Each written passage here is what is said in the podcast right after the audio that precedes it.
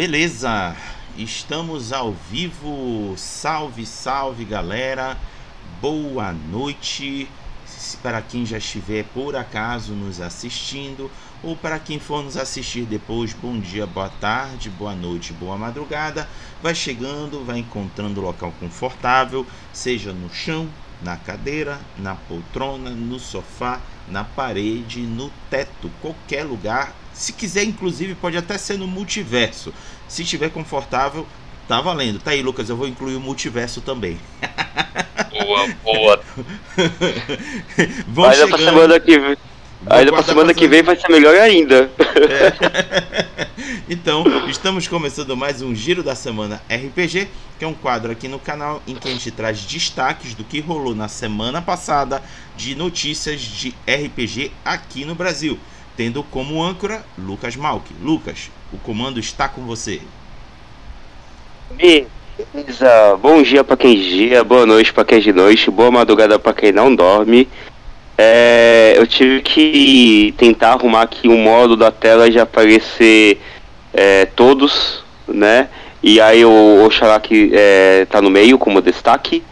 Mas é, hoje o nosso convidado vai demorar um pouquinho, que é o Gustavo Tertolioni, que é o autor do livreto Aracnídeo, que está sendo lançado pela Caramelo Jogos. A gente vai deixar para falar assim que ele chegar.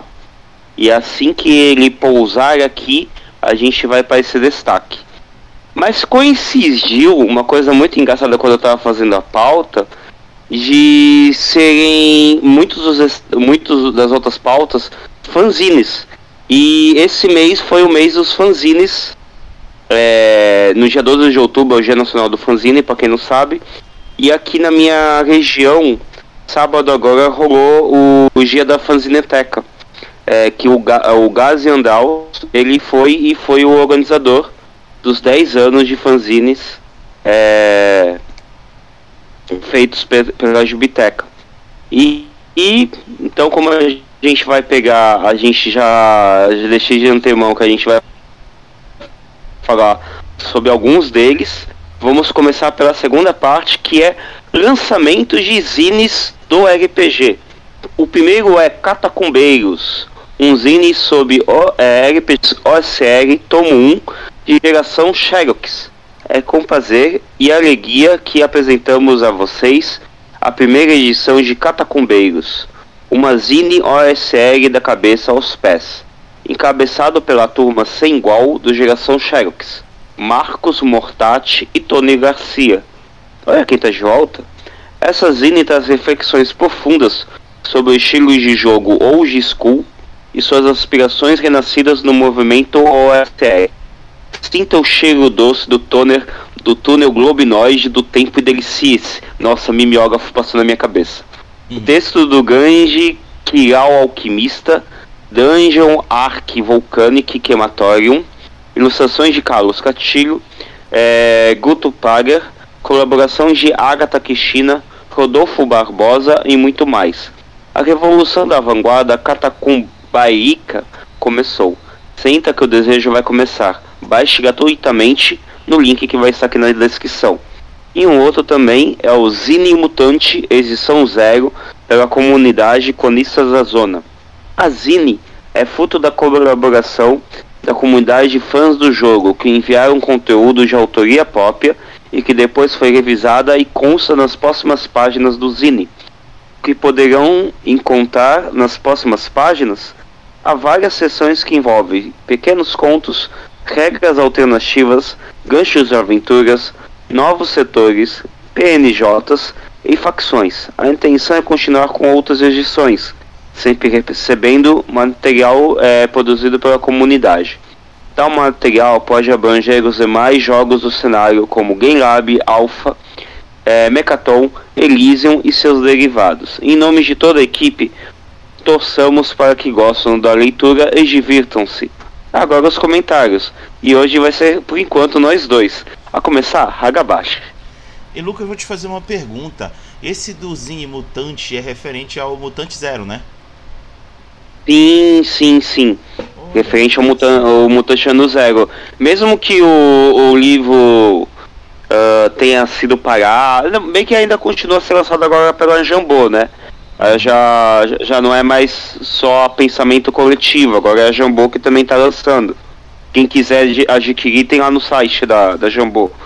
Mas o pessoal ele, ele continuou crescendo e fez até a, a, a, tradução dos outros livros. Do, não é oficial, é, é by fan, mas eles começaram a fazer por, por eles por, por conta deles mesmos, né? E aí tá. teve essa zine também. Deixa eu aproveitar então te perguntar, que eu tava, eu tava hum. por fora, eu vou saber por ti agora e a galera que está assistindo a gente também. É, a Jambô adquiriu os direitos de publicar o, o Mutante Ano Zero no Brasil? Não sei responder essa pergunta, Raga. Uhum. É que assim, ela. Não sei se, se todo mundo lembra, há um tempo atrás a Jambô ela fez uma parceria de, com outras editoras, né? Uhum. Dentre elas a Pensamento Coletivo, e começou a vender os livros das outras editoras no pelo site dela. Entendi. Como a mesma coisa que a Galápagos faz, sabe? De ser uma.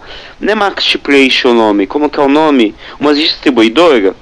Um hub, uma distribuidora. Eu sei como é. É que como eles têm mais alcance, é, fazendo parceria com outras editoras, faz com que o produto deles também ganhe esse alcance. Eu entendi.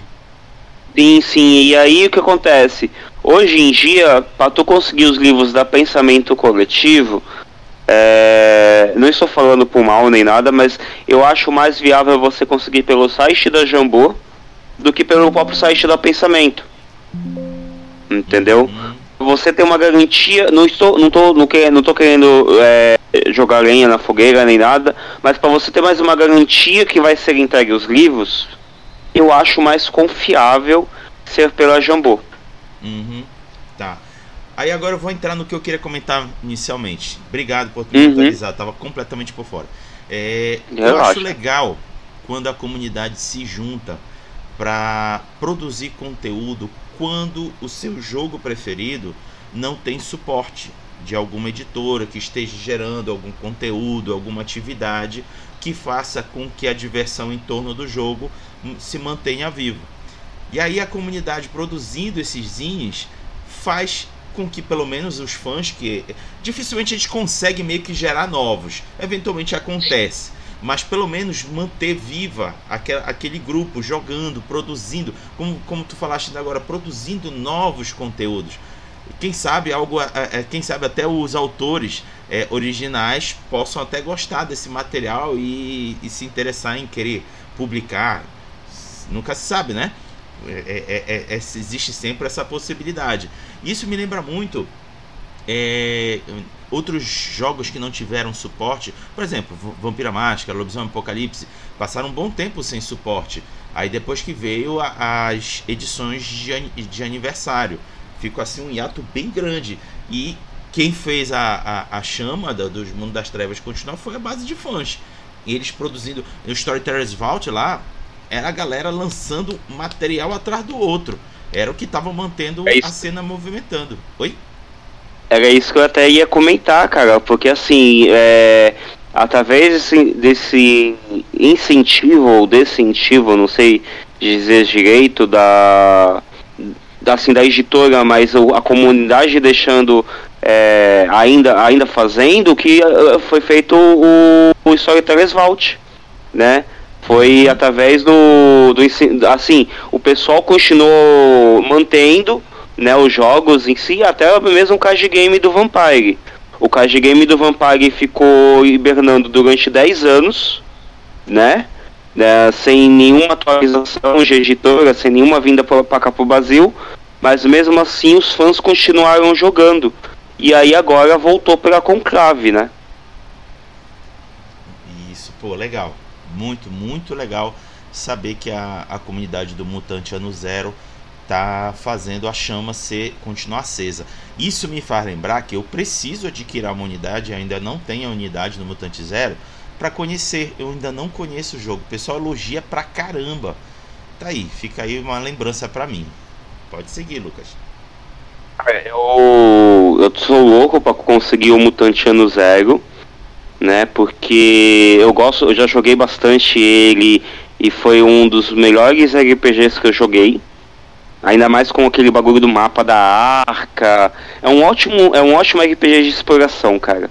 Então fica aí a minha recomendação para quem quiser de repente, né, em cima e também não deixando a gente falar de lado do Catacombeiros, é, foi muito bom ver essa iniciativa do OSR desse fanzine e que eu, quero, eu espero que venha mais agora é, em cima dessa comunidade, cara, que a gente precisa também, né?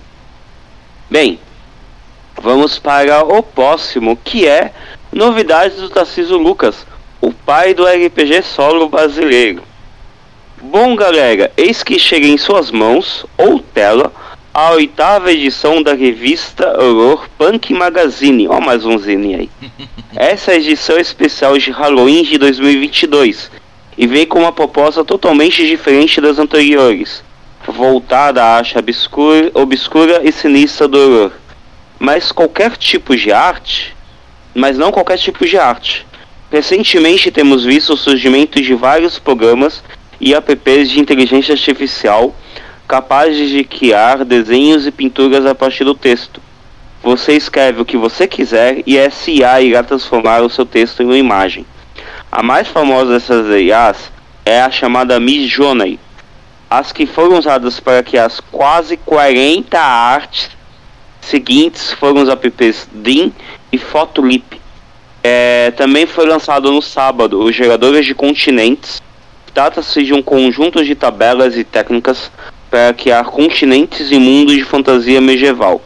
Tanto a parte geográfica quanto a parte política, social e os detalhes daquele continente. Com essas tabelas, em poucos minutos se pode criar um continente inteiro cheio de detalhes e com pontos interessantes para aventuras e campanhas. E olha só quem saiu na edição especial de Halloween do jogador solo. Sim, isso mesmo. Essa edição especial de Halloween conta com a presença ilustre do macabro TLHP Graveyard, que sim é o Tarcísio Lucas também. É, e também é o sobrenome dele completo, assim. Como adaptação para jogar com seu Test Dice, é, N-Dragons e muito mais, dentre essas. Sugestão de aplicativos de sobrevivência zumbi, tabelas na temática de Halloween, dicas para tornar aquele monstro padrão de todo o livro de RPG em algo arrepiante, e opções de montar e jogar você mesmo é, sua própria aventura de terror. A revista está incrível. Agora os ah, isso é uma pequena coisa. Ele teve mais é, lançamentos daquele Dominion é, especial com imagens do IA. Ele lançou mais dois lá no, no grupo do solo. Que foi de ruínas e foi hoje inverno. Bem, agora os nossos comentários. Hagabashi. Olha, eu, eu fico impressionado com a quantidade de coisa que o Tarcísio traz por semana, né? Nossa, mas é, é, é, é, é interessante que é inevitável ao longo desse período, agora até o final do mês de outubro, não fugir da temática Halloween e temáticas de terror ou horror. Faz parte da época, é o período em que mais se comemora esse tipo de clima. É, e aí me faz lembrar é, é, dos filmes da Sexta-feira 13, com o Jason é, sendo mais rápido que o The Flash, só que andando. Era, gente, eu, eu, eu, tava lembrando isso hoje, porque eu, eu vi um anime que ocorreu algo similar. Eu, eu vou fugir um pouco da pauta, mas é, é, é divertido. Problema. É, é, o personagem andando de boa, sabe? Andando de boa. E a pessoa que ele tava perseguindo correndo desesperadamente. Aí na outra cena ele tá dando uma tapa na. Plá! Eu. Hã? Como assim? Jason, é você? que, gente, isso acontecia demais nos filmes de Sexta-feira 13. Para quem não conhece, confiram. Esses é, é, uma porrada de filmes. Chegou até ao décimo, né, Lucas? Eu não sei se teve mais, mas eu cheguei até o décimo filme do Jason. E. e, e o filmes, Jason, cara? 12? 15. Uau! Caramba! Eu parei no décimo. Mas enfim, o, Jason, e, os filmes do Jason, que sempre vem com o título de Sexta-feira 13, é, era um dos mais recorrentes nos eventos e festas de Halloween, né, Lucas? Cara, era certeiro alguém com aquela máscara de hockey, é, com um corte bem aqui, porque ele chegou, em um dos filmes, chegou a levar um talho de um teçado bem aqui na testa e sobreviveu. tá passando bem. Continua sempre sobrevivendo, mas. Show de HP. mas o legal é que a máscara tem que ter esse talho aqui. O talho só foi, eu acho que no quarto ou terceiro filme. Mas a máscara válida só é quando tem o talho. E, cara, é referência. Qual, qual seria a tua referência de Halloween, e, e Lucas? Cara, minha referência de Halloween. Tem um, tem um que vai lançar agora o um novo filme que é o é, Gostosuras ou Travessuras, que é de um garoto. Tem até a série na Netflix. Que. Não, não é na Netflix, eu não lembro se é na Netflix, mas tem, tem a série dele e agora vão lançar o filme. Que é. O, como que é o nome? Acho que se chama. O, é, o nome do garoto é Desconhecido. Uhum. E, e aí são várias histórias em cima. É, e cara, eu, eu, eu, gostei do coisa da série. Inclusive, acho, não, eu tenho uma recomendação sim que eu tava assistindo ontem para fazer resenha, o Chuck. Ah, o cara, Chuck. O Chuck, ele mostra uma fobia que é uma fobia que ela tá cada vez aumentando muito grande e o pessoal não se toca que é o medo de bonecas. Uhum. Entendeu? Porque ele, na verdade, ele é em cima feito disso, né? Do, do da fobia de bonecas, bonecas que você acha que estão se mexendo, né? E, e agora a série, é, além de ser com crianças, e é coisa que, tipo, é surreal. Tu, tu olha dois meninos se beijando, tu olha uma menina usando drogas, e tu fala, cara, são crianças, velho. Mas se a gente for parar pra se tocar, a nossa, a nossa juventude é, de uns tempos pra cá é justamente isso, cara. Se a gente for parar, principalmente aqui no Brasil, é isso, cara. E é inevitável, velho. É, ah, e só uma correção. Se tá certo aqui o que eu tô vendo aqui, são 12 filmes oficiais do Jason. Ah. Mas se for contar os ligados ao Jason, que tem lá o do Jason e o Fred Krueger, uhum. né? Aí são 15 filmes. Lucas, posso, é, posso fazer uma referência? Pode falar. Tu citaste o Chuck, sabe um que me chega, me, me, até me arrepiou aqui quando tu falaste de bonecos? Sabe aquele é. que é uma boneca amaldiçoada que tem um demônio incorporado nele? Esqueci o nome. Annabelle. Annabelle. Annabelle. Bicho, o segundo filme. não, tu viste o segundo filme, bicho? Sim, eu acompanhei, cara. Gente, se vocês não quiserem, se não viram ainda o segundo filme, eu vou soltar um spoiler gigante aqui, vocês podem parar. Mas se não, vamos lá. Tem uma cena que a personagem entra na sala e tá a boneca Annabelle no meio do escuro, com uma luz focada nela, sentada, né? Aí de repente a boneca se levanta, vai ficando em pé, ficando em pé. E aí, por trás dela, no meio do escuro, começa a surgir dois olhos amarelos. E o puta que pariu, eu parei o filme que eu não tava aguentando de tanto medo. Tu, tu viste isso, Lucas? Como é que tu reagiste com isso? Cara, eu, eu fiquei. Olha, mas tem um que eu parei de assistir é, que foi o Centopeia Humana. Eu não aguentei. Tem uma cena que eu, eu, eu sou faco com, com, com parte de aborto, com parte de criança ah, nas essas coisas do gênero, eu sou muito faco. Uhum. É, e aí, quando teve aquela cena da, da mulher tendo a criança, e logo depois em seguida, eu não vou contar o que aconteceu depois em seguida, mas cara, eu parei o filme. Eu parei e falei, não. E eu, eu, eu, eu vomitei, eu. Nossa, cara. É, é, é, é quando tô, tô falando sobre o filme do Terroffer, né? Que o pessoal tá vomitando no, no cinema e tudo mais. E aí tem gente que não tá acreditando. Eu acredito, porque o Centopeia Humana me fez isso, cara. Me fez vomitar, cara. Hum. Foi muito nojento. É, tem um que é um, é um filme, ele não é considerado de terror, ele é considerado de suspense. Mas, cara, a cada momento eu ficava, eu ficava olhando para trás. Que é o Amigo Oculto, do hum. Robert De Niro.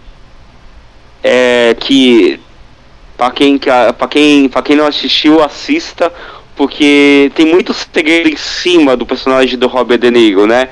E aí toda vez que ele aparecia, ele dava uma de Jason, cara. E cada hora ele aparecia de um jeito eu. Velho, paga. Bom, mas voltando para a pauta, depois desse longo desvio, cara, Tarcísio é sensacional.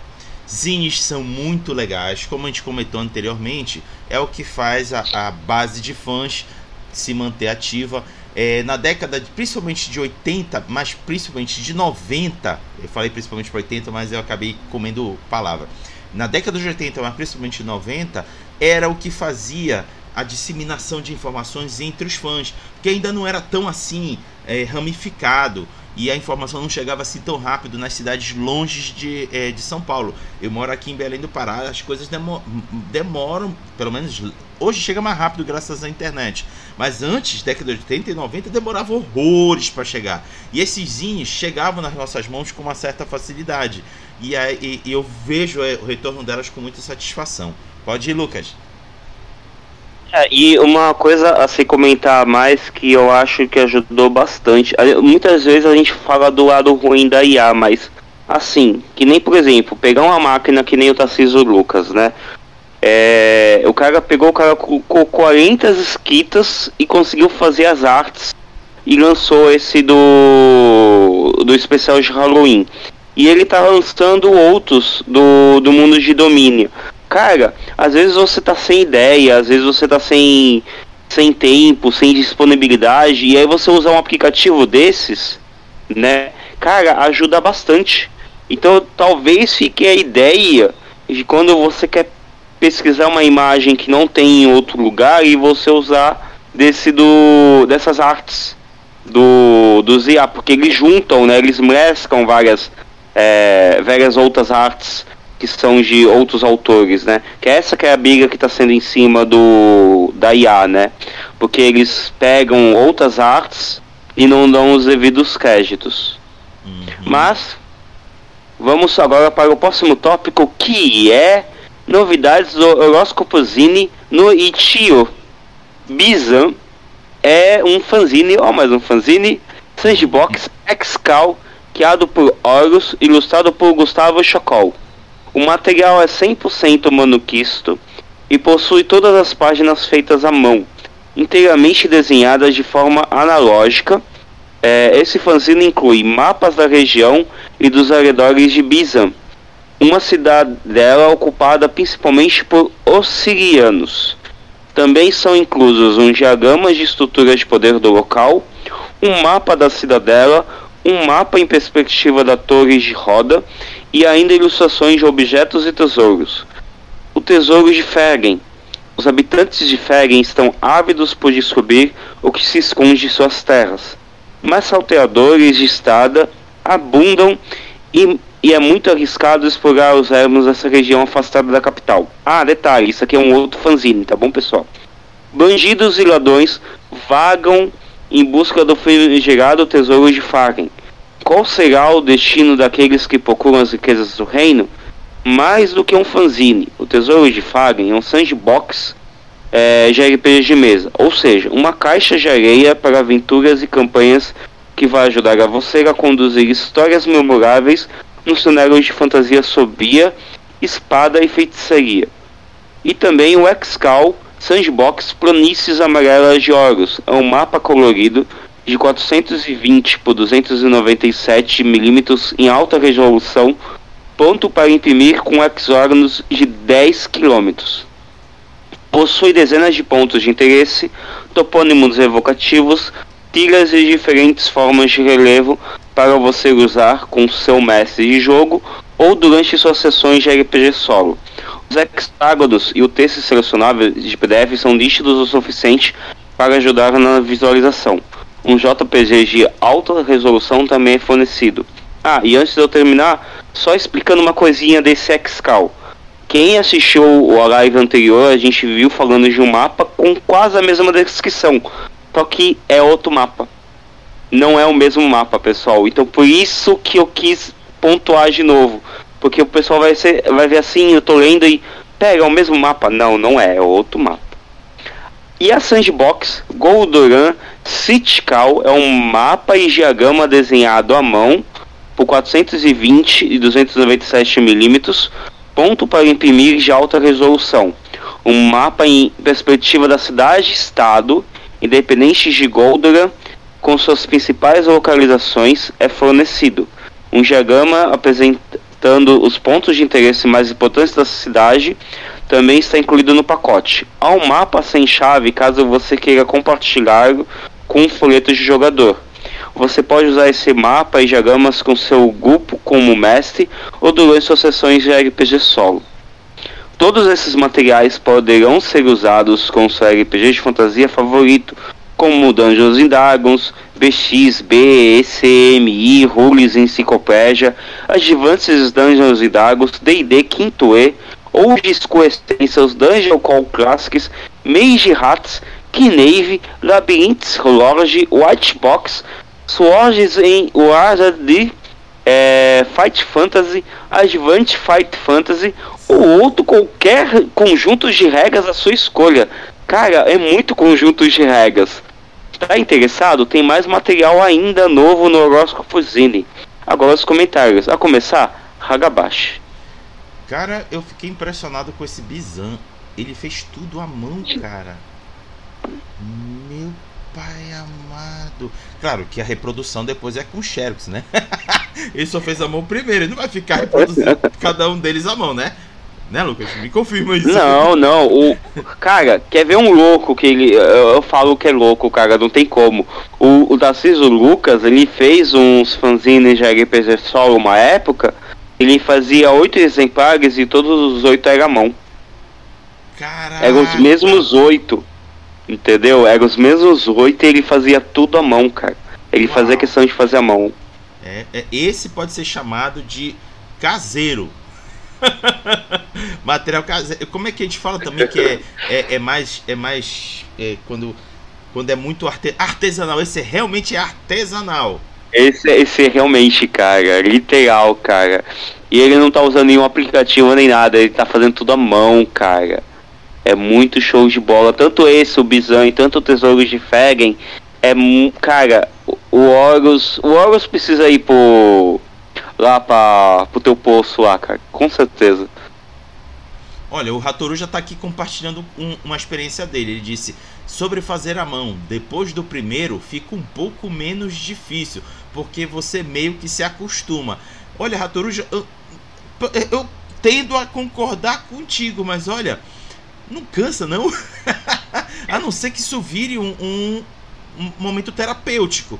Você realizando é, atividades manuais que ajudam a você a ocupar seu tempo. Isso eu acho legal. Isso eu acho legal, mas aí se tu for fazer, vamos dizer, 20, 30, 40, égua, eu acho que eu ia pirar se eu tivesse que fazer um volume desse. O que, que tu acha, Lucas? Cara, é que assim, né, naquela, na, numa época que a gente pegava, é, eu, eu, eu fiz zine punk uma, uma época, né, punk gótico, e aí que nem o Raturosa falou, ouvindo um podcast, ouvindo uma música, vendo algo que tu gosta, lendo um livro, sei lá, cara. É, e isso me ajuda no TDAH. Porque aí no TDAH você quer fazer várias coisas ao mesmo tempo. Uhum. E aí, né, você, por exemplo, você tá ouvindo uma música, é, que nem tá a, a tua rádio, cara. Na tua rádio, eu tô ouvindo a tua rádio e ela me, me ajuda a, na, na hora de eu, fazer a publicação. Uh, que bacana. Então, cara, é, é, um, é um, se torna um, um, hobby, se torna um incentivo tu cada vez mais fazendo. E quando tu, tu recebe elogio, quando tu recebe uma crítica construtiva, cara, é melhor ainda. Entendeu? Aí tu, tu vê, é, uma coisa que a gente gostava muito lá em São Vicente é quando a gente deixava em um ponto de ônibus, deixava na cantina, na, na Vila de São Vicente, e aí a gente passava na rua e a gente via alguém comentando do Zine, cara. Era uma coisa que, tipo, nossa, velho. Aí tava falando de tal zine e aí dava vontade de chegar e parar a pessoa. Aí, caraca, tu tá falando desse zine aqui? Aí, é, eu tô. É, então, a gente que criou. É foda, isso é muito legal, cara. Show de bola. Acho que a gente pode seguir. Bem, vamos para o próximo, que é o Verse RPG de Onix Shooters do TH Silva no Itio, que eu descobri através do grupo do Mojubá do Lucas Conte no Telegram. Que seu universo, seus personagens e suas histórias. Verse é um sistema de RPG genérico e universal, sendo fácil de adaptar para qualquer universo que chore ou conheça.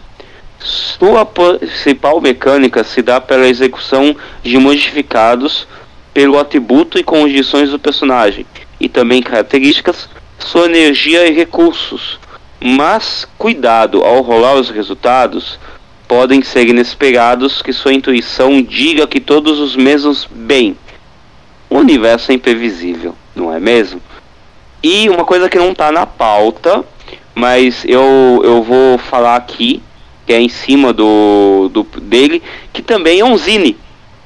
Ele também fez um zine, que é uma revista criada por RPGistas para RPGistas, com o intuito de propor novas possibilidades de jogos e ideias para criar suas onisotes, mas nada impede de usar o conteúdo para longas campanhas ou episódios especiais. Espero que curtam. E também uma coisa que eu descobri por lá é que agora a versão física da Operação Sankofa do Lucas Nascimento está disponível em versão física para quem quiser comprar e jogar. Tá super baratinho e tá mesmo e com uma qualidade muito boa também. Corre lá na Oiclap e adquire o seu. Agora as considerações. A começar, Hagabashi. E, e Lucas, tira uma dúvida: o Sankofa é no, é no cenário de Mojubá? Então, é, ele ao mesmo ele não era, mas a uhum. come, com, começou a se tornar a ser, entendeu? Pô, legal, cara. Eu acho que é super Porque válido. Foi criado, foi criado lá, lá, lá no, no incentivo do com, com a galera do Mojubá. E aí o, o Lucas o Lucas Conte abraçou a ideia e agora tá começando a ser dentro do universo do do Mojubá, cara. Show. Cara, Mas cara, acho... é, é uma hum. Pode falar, pode falar. Eu acho sensacional quando o autor abraça ah, as ideias dos fãs, porque, gente, tudo bem, tem a origem do autor, ele criou uma proposta, mas muitas das vezes a geração de conteúdo adicional é, demora para sair. O autor não, surge assim, ó, não surge do dia para noite. E aí os fãs podem ter umas ideias super bacanas. E aí apresentando, pô, legal saber que o Lucas Conte está acolhendo isso, porque apresentando a proposta dos fãs para o autor e ele acolhendo, dá espaço para esse crescimento do cenário, de outras possibilidades de jogo. Porra, fiquei super feliz agora. Deixa aqui meus parabéns pro Lucas. Cara, e, e foi assim, foi através de. Eu, eu não vou explicar o, o que, que aconteceu do, do, do, lá no grupo, né? é, que a gente estava falando, so, a, a, gente, a gente começou, em cima do, do, do, do, que aconteceu, a gente começou a falar de, de divulgações, né, igual do Giro da Semana, e aí eu, a, as pessoas começaram a falar assim, pô, olha, tem o meu jogo, que foi no caso do, do TH Silva, e nessa mesma leva, o, o Lucas também falou que estava no ICREP, e aí eu falei assim, pô, eu vou colocar no RPGFC. E aí eu fiz questão também de colocar aqui no Gigo da Semana. Que às vezes a gente não conhece, não tá sabendo do jogo da pessoa, né? E não é porque por maldade, por isso aquilo, mas através de um bate-papo em um grupo que a gente acabou descobrindo. E aí é, é onde tem um incentivo de mostrar aqui pra galera, olha, existe esse jogo daqui. Até uma coisa que também, em cima do Tarcísio Lucas, que foi foi esses dias. Gente, é, muitas coisas a gente vai falar em cima do Tarcísio Lucas aqui hoje. Felizmente ou infelizmente. Aguentem se quiserem. Mas ele tava falando é, do, do canal dele, que chegou a, a mil vídeos. E aí ele falou que teve muitos vídeos que ele fez que não tem em outro canal, só tem no canal dele, né? E é uma, é, é uma inspiração que eu tenho, cara, porque eu, quando eu vejo que nenhum outro canal foi dito desses jogos, eu faço questão de ter aqui. Porque aí através de um. A pessoa vai correr atrás para poder conhecer. E aí a pessoa vai querer continuar a fazer mais jogos. A pessoa não vai parar no meio do caminho, sabe? Uhum. Então fica esse pedido pra galera. Pessoal, é, além de vocês divulgarem seus próprios jogos, sempre mostrarem tudo, mas divulguem dos seus amigos, divulguem dos seus companheiros, dos seus camaradas também realmente, eu, eu, vou complementar antes do Lucas dizer pra gente pular a pauta. É, de fato, no, no, nesse cenário em que a gente não tem acesso às grandes mídias, o compartilhamento dos parceiros, dos amigos, ajuda o autor a alcançar, é, tipo assim, é, por exemplo, por acaso o jogo não é aquilo que você gostaria de jogar, mas provavelmente tem quem queira jogar o jogo que seu amigo criou. Então você pode servir como uma ponte para unir os dois. E isso já é sensacional, gente. Você não precisa ser a pessoa que vai jogar, mas seja aquela que vai ser a ponte. Deixa esse meu recado. Vai lá, Lucas. E tem uma coisa que o, que o próprio Catuga já falou. O que é o meu canal se não um meio de divulgação? Uhum. A gente tem ótimos divulgadores no nosso meio e que são bastante comunicáveis. Né? É, por exemplo, o Raturuja, o Alexander do, do Regabis, o Sensei, Luiz Cláudio, o Thiago Youngs, o Coisinha Verde. É, cara, a gente tá aí no meio, o Vereda, do, do Mestre Vereda, o Doutor Marinheiro, é, o pessoal do RPG de mesa. Então, cara, é fácil da gente. É, o Regi RPG. É, às vezes é, o que falta é conversar. O que falta muitas vezes é a gente conversar, cara. Bem, vamos agora para o próximo que é alguns dos lançamentos do Bazar Verde da semana. Entre esses estão Cyberhack, sistema minimalista focado na ambientação cyberpunk, adaptado de vampiros e claymores e feito as peças em cima do hype de Edge Runners ou mercenários, adaptados por é, Gabriel Bogey Ribeiro. Exploradores Elite de Wesley da Mata. Devido a uma falha do motor de salto, a nave Caravela 9 foi parar em um sistema completamente desconhecido e não mapeado. Alguns meses nesse setor, é, após alguns meses nesse setor e muitas vidas perdidas, a capitã da nave cria o projeto Elite. Jo soldados treinados para ir antes dos exploradores a fim de garantir a segurança de todos, não importando quão difícil seja. Esse é o cenário inicial de Exploradores de Elite, um RPG solo de exploração espacial, indo de setor em setor do espaço procurando por recursos de exploração, procurando por recursos para manter a nave funcionando, tendo que lidar com situações diversas e quem sabe encontrar o caminho para o planeta Colônia. Próximo agora é Trilogia A Queda de Wesley da Mata, que surgiu a partir de um solo jam do grupo do Solo RPG no Facebook, com a proposta de criar um jogo de meta gigante. Em A Queda, o jogador irá controlar uma pilota de mecha espacial em três missões, onde ele tenta impedir uma invasão alienígena com milhões de vidas em jogo, sendo o primeiro capítulo a queda da fronteira, o segundo a queda da estação e terminando na queda do cruzador. E por último, é, Devaneios, um RPG sobre sonhar acordado de Lu Cavaleiro. Inspirado simultaneamente no jogo Sinestesia de Jorge Valpassos. Quem disse que Jorge Valpassos não ia estar aqui hoje? E no tarô de Toff, elaborado por Alistair Cowley e Lady Fida Harris. Devaneios é um RPG solo sobre sonhar acordado com elementos do mundo cotidiano ao nosso redor. E detalhe, semana que vem vai ter um monte de jogos só do Luca Valeiro, já vou antecipar aqui de antemão. E o Bajá Verde está já pertinho de bater os 400 jogos, e já não bateu enquanto a gente está conversando. Agora as nossas considerações. Hagabashi. Antes de eu começar, vou ler aqui um, um, uma mensagem do Ratoros que eu achei legal. Ele disse o seguinte: Eu amo quando vejo um vídeo sobre um jogo meu. Fica aqui a recomendação do canal Nerd Kit que fez uma série. Ratoruja, oh. joga para mim no Telegram o link dele que eu vou colocar aqui pra galera poder acessar, que é esse que é a alma. Bora compartilhar a turma, pra galera poder disseminar bem o trabalho é, do RPG da galera aqui do Brasil. Sim, virando agora pro Bazar Verde. Cara, são quatro aqui, né, Lucas? Caraca. Aqui são um, quatro, e detalhe que teve mais lançamento essa semana, cara. É que aí eu falei, eu não vou colocar os outros lançamentos porque eu tava fazendo a pauta na hora que foi lançado. Uhum. Eu falei, não, eu vou, eu vou segurar, vou deixar pra semana que vem, que aí eu faço um compilado, né? Bonitinho. Mas, cara, teve muito lançamento, tipo, tava em 380, tava em 300, foi 381, tava em 384, agora foi pra 397. Cara, o pensa num negócio super acertado que o Thiago fez, viu? O Bazar Verde é lindo. Se eu pudesse, eu tava contribuindo, mas da feita que começar a entrar alguma coisa, eu vou ajudar.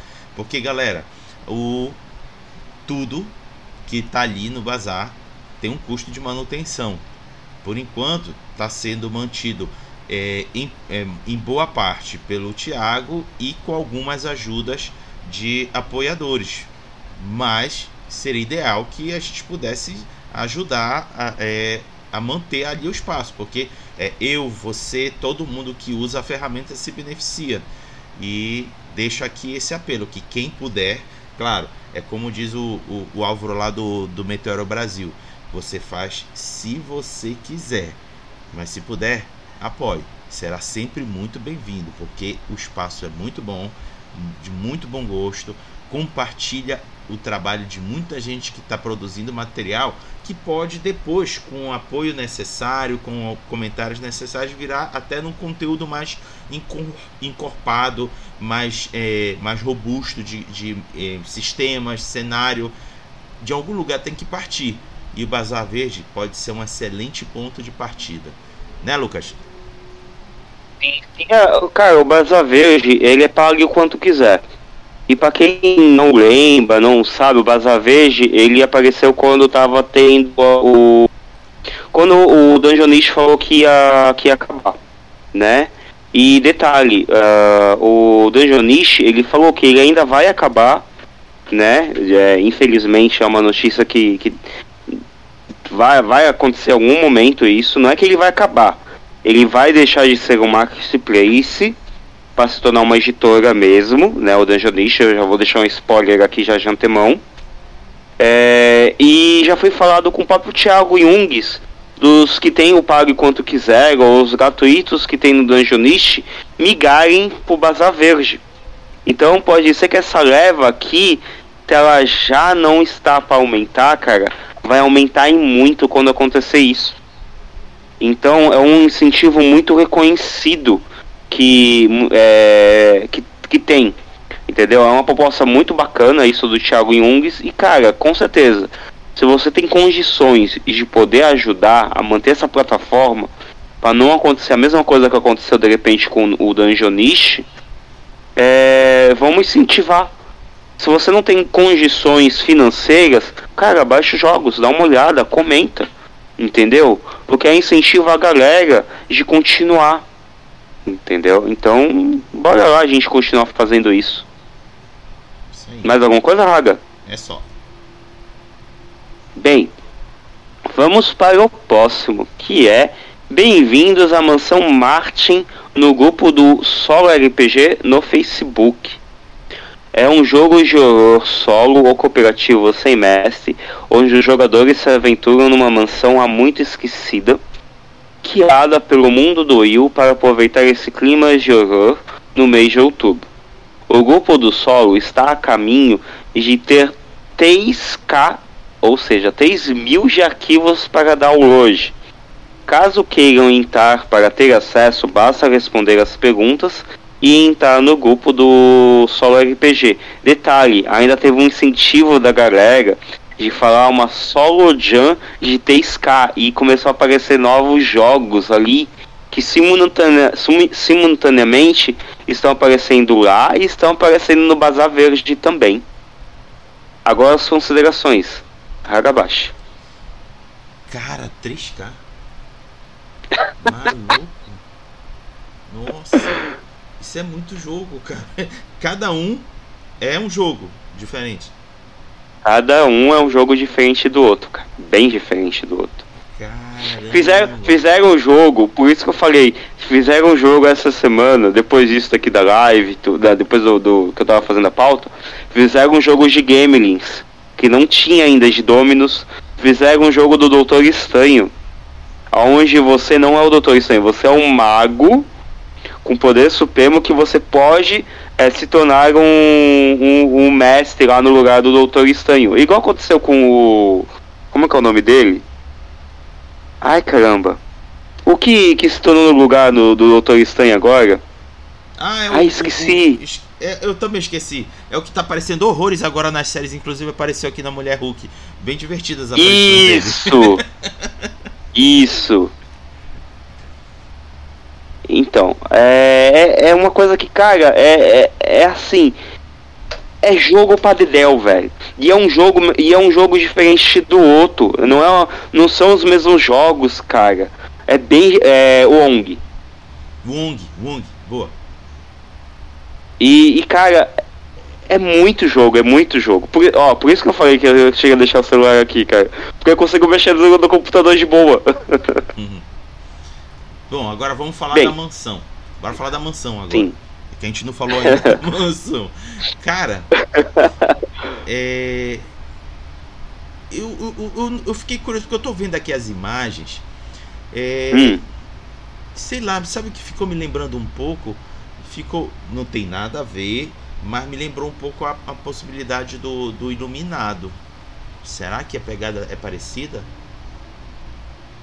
Cara, tem uma série na Netflix que eu tô, tô assistindo, é um documentário, é, que se eu não me engano acho que chama 28 dias numa é, não sei se é 28 dias numa casa assombrada. Deixa eu só confirmar aqui. 28 dias assombrados. É, 28 dias assombrados. Cara, é, eles, eles são, são três equipes, né? É, cada um em um local diferente do outro que eles precisam catalogar toda a atividade paranormal da casa. Velho, eu, eu tava. Quando eu, eu comecei a assistir esse e logo depois apareceu esse jogo, não foi esse jogo e depois a série. Eu vi, eu tava primeiro vendo a série e depois apareceu esse jogo. Cara, eu falei, caraca! que coincidência, que coincidência. Entendeu? E tem muita série, tem muito filme em cima. Tem até aquele lá da, da família é, família Bly, que até tem agora uma outra série também, que é uma outra mansão. Também tá na Netflix, cara. Show. Que, que eles em cima estão lá dentro de um, de um. Ai, como que é o nome da família, velho? Não é família Bly, é família Bly, alguma coisa assim.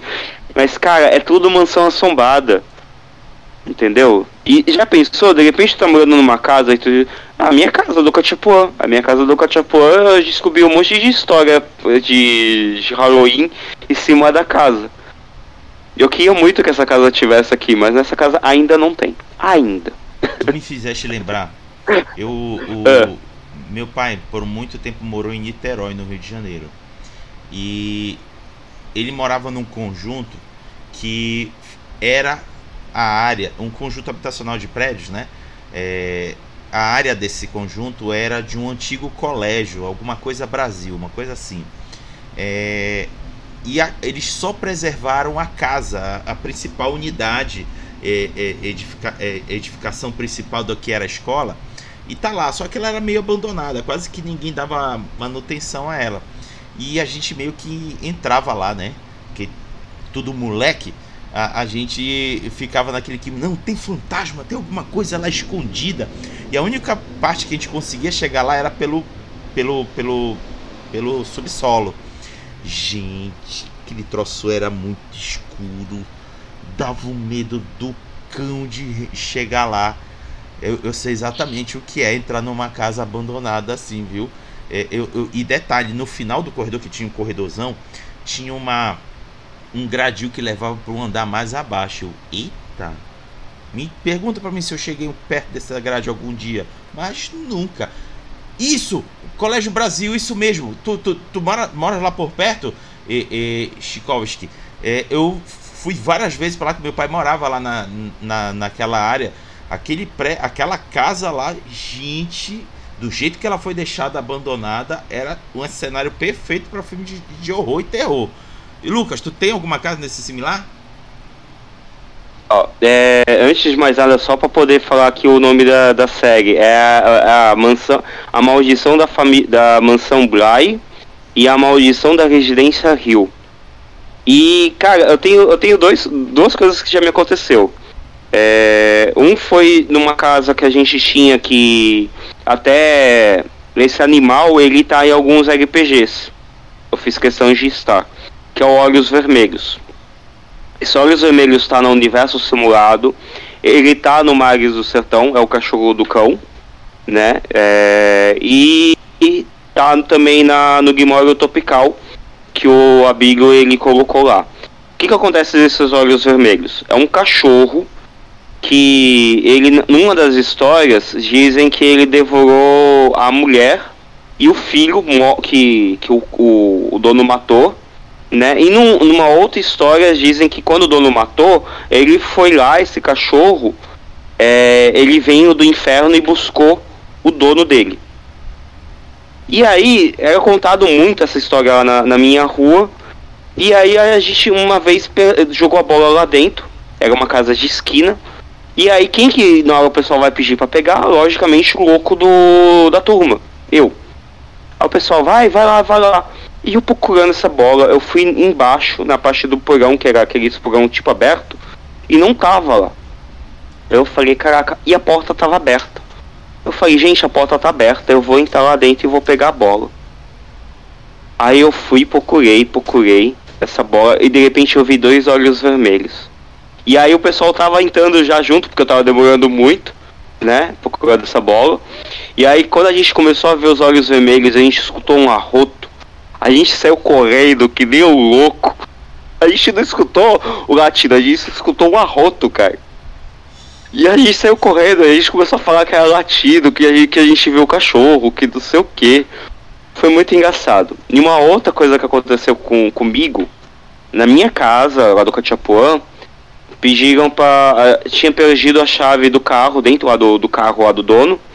E aí tinha uma chave reserva dentro da casa. E a casa, logicamente, estava tancada também. O único que conseguia passar pelo coisa do banheiro era eu. Então eu fui lá, entrei. Aí fui lá na cozinha, que me falaram que estava na cozinha, e não vi a chave.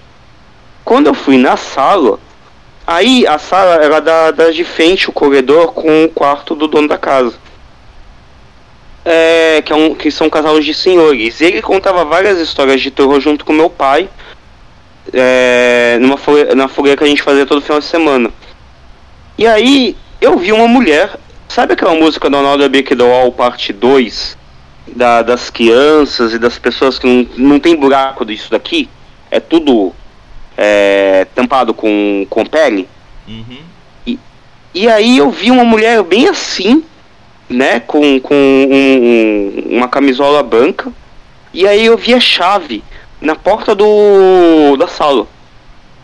E tem uma distância da, da, da parte da onde eu tava pra sala, uma, uma boa distância. Aí quando eu olhei de novo pra mulher, eu vi a mulher em pé. Eu falei, puta que me pariu. Aí eu corri e aí eu vi como se essa mulher estivesse com escando o braço. Aí eu fui conseguir virar a chave e cair. Aí o pessoal veio correndo, perguntou o que aconteceu, falaram que ouviram um monte de, de risada, viram, ouviram um monte de coisa. Eu falei, eu vi uma mulher no quarto, eu tava aqui na sala, a chave, e aí a porta. Quando a gente entrou, a porta do quarto tava tancada. E eles não deixaram a porta do quarto tancada e o quarto todo arrumado, cara. Todo arrumado. Eita caramba. Olha, tem um relato aqui do, do Chikowski. Aqui no coração de Maria Paula, município de Saigon, Sai Gonçalo. É São Gonçalo ou Sai Gonçalo? Eu acho que é São Gonçalo, né? Mas enfim, o bairro surgiu ao redor de uma estância. Quando vim para cá, em 1989, a senzala ainda estava de pé. Havia vários relatos de fantasma. Cara, eu não posso dizer se acredito ou não acredito, mas eu morro de medo. Pode crer. Cara, eu, eu, eu acredito bastante. Até, que na, na religião que eu tô, né? na Umbanda a gente mexe justamente com o quê, né? Cara, é, até um outro local também aqui que tinha, o Gupão, o colégio, é, não sei se para quem for pesquisar um pouco, vai saber que teve uma biblioteca lá e que ela teve um incêndio na, nessa biblioteca. O único que tinha a chave da biblioteca, tirando as serventes, porque pediu para uma das serventes a chave, era eu. e hoje em dia é Secretaria da Educação, já não é mais um colégio. Né? E se eu não me engano, eu acho que a biblioteca foi reformada. Se conseguiram reformar, porque é uma coisa que acontecia muito quando a gente tinha na época de escola, é que tentavam reformar a biblioteca e sempre acontecia alguma coisa para não conseguir, cara. Então, Caga. Bora, podemos seguir. Bem, é... agora voltando para o próximo é Cultos, a recompensa de outubro já está disponível pela Campfire Club no cartaz. Em Cultos, os personagens dos jogadores são membros de um grupo que tem o seu próprio templo, tanto para atender às súplicas das comunidades próximas, quanto para tocar favores com entidades de outras realidades. Isso é perigoso, hein? Junte-se a nós e ao redor da fogueira e aproveite esse e todos os outros conteúdos já liberados pela Campfire Club. Agora as considerações. Hagabashi. Cara, olha essas ilustrações desse material. Cara, todo o conteúdo em torno do Inferno é uma obra de arte, cara. Olha a beleza que é esse material. A gente fica besta olhando. O, o, o, o, o designer é o parceiro do, do Ramon, né? Do Caio. Opa, do Caio. Toda vez eu troco. Do Caio, do Caio. É, do Caio. Tudo, eu já pensei. É o Caio Romero. Aí o parceiro dele que. Cara, mas é muito, é muito irado, cara. É muito irado. E, e esse tema mexe muito comigo, né, cara? Pela parte do ocultismo e tudo. É, na realidade, é, é meio que recorrente, né? Essa questão de, de pessoas fazerem pactos com alguma entidade para buscar um objetivo e sempre o custo costuma ser alto, né? Afinal, você está se envolvendo com a entidade e a entidade não vai te dar um benefício assim gratuito, 0800. Vai te cobrar algo. Agora o problema é o que é esse algo. E aí é nessa, nesse momento que surge uma aventura de RPG. Ah, rapaz. Isso dá muito pano de jogo, né, Lucas? Até uma coisa que vocês acabaram de me lembrar. Tem uma. Tem um pédio nas divisas de Santos com São Vicente. É, esse pédio ele tá abandonado. Ele, e ele pior que é em frente à ilha maldita. Né? A ilha dos urubus. É, já falaram tanto que esse prédio era, era dono de pessoal de culto, era, era pessoal envolvido com, ocultismo, era pessoal envolvido com satanismo, era, era de pessoal maçônico. Bem que o do pessoal maçônico não era esse prédio, era a casa do lado. Mas essa casa do lado ela já foi. Essa casa do lado, para vocês imaginarem, era chapada de gnomos de jardim. Chapada, chapada, chapada, cara. Quando agora essa casa já foi demolida, foi, reform, foi reformada, refizeram, né? Mas o Pégio não. O Pégio continua lá e que nem o, o foi o Tchaikovsky que me acabou me lembrando, porque é um Pégio de, de, de uns tantos de andares lá sem nenhum elevador e é tudo a mostra, é, não tem janela, né? É, mas ninguém sabe o que acontece lá dentro, cara. Fica é igual a ilha, a ilha dos urubus. Tem cada história em cima e a gente vendo esse bagulho dos cultos, cara, dá tanta história, tanta história, cara. Não só pra Inferno, mas pra qualquer. Tu pegar isso aqui pra Cult, tu pegar isso aqui pra cultos inomináveis, tu pegar isso daqui pra, pra Cthulhu, pra qualquer RPG, cara. Isso daqui é uma mão na roda. O, o que o Caio Romero fez é genial, cara. É, são, são suplementos que dá pra qualquer RPG, cara. Raga? Pode seguir. eu desliguei aqui o microfone porque daqui a pouco, hoje está tendo o é, festividade chamada Recírio, que é o, a finalização das festividades em torno do Círio de Nazaré. E eles fazem um, um fogo de artifício que vai fazer barulho pra caramba. Então, não te assuste se eu ficar com o microfone desligado, tá? Beleza, eu já não tô, eu já eu poder ver você mexendo, eu tenho que olhar pro outro computador. Porque aqui tá travado até agora. Bem, vamos para o próximo, que é as novas regras de Old Dragon já estão liberadas. E detalhe, eu descobri isso através dos dados errantes do Jefferson Neves. Errantes, as regras novas do Old Dragon estão liberadas no playtest. Em breve vem uma aventura e personagens pontos, mas você já pode conferir o básico e fazer o seu em cima e, logicamente, passar para Burô o que você está achando. Agora, a, as considerações. É bem pouquinha, gente, mas a gente vai ter um dia só da Buru. Raga. Isso, o Lucas já deu aí a deixa do futuro. Nós, a Buró, ela anunciou que estava procurando parceiros que promovem é, o RPG aí nas comunidades e a gente se cadastrou. E a, inclusive joguei para eles a possibilidade deles virem aqui no Giro comentar sobre o, o, o a nova edição do, do Dragon e eles toparam. Só deixaram para fazer em novembro, a gente não sabe exatamente qual domingo vai ser, mas eles toparam. Então, provavelmente teremos alguém da Buró aqui conosco falando sobre essa nova edição. E inclusive, eles já para algum, alguns parceiros já entregaram material para leitura e geração de conteúdo para divulgar nos seus canais, nos seus podcasts e tudo mais. E euzinho já tocou esse material eu vou conseguir sentar ao longo do próximo final de semana para estudar esse material e começar a produzir alguma coisa em torno dessa nova edição de O Dragon. Talvez até faça até um, uma one shot.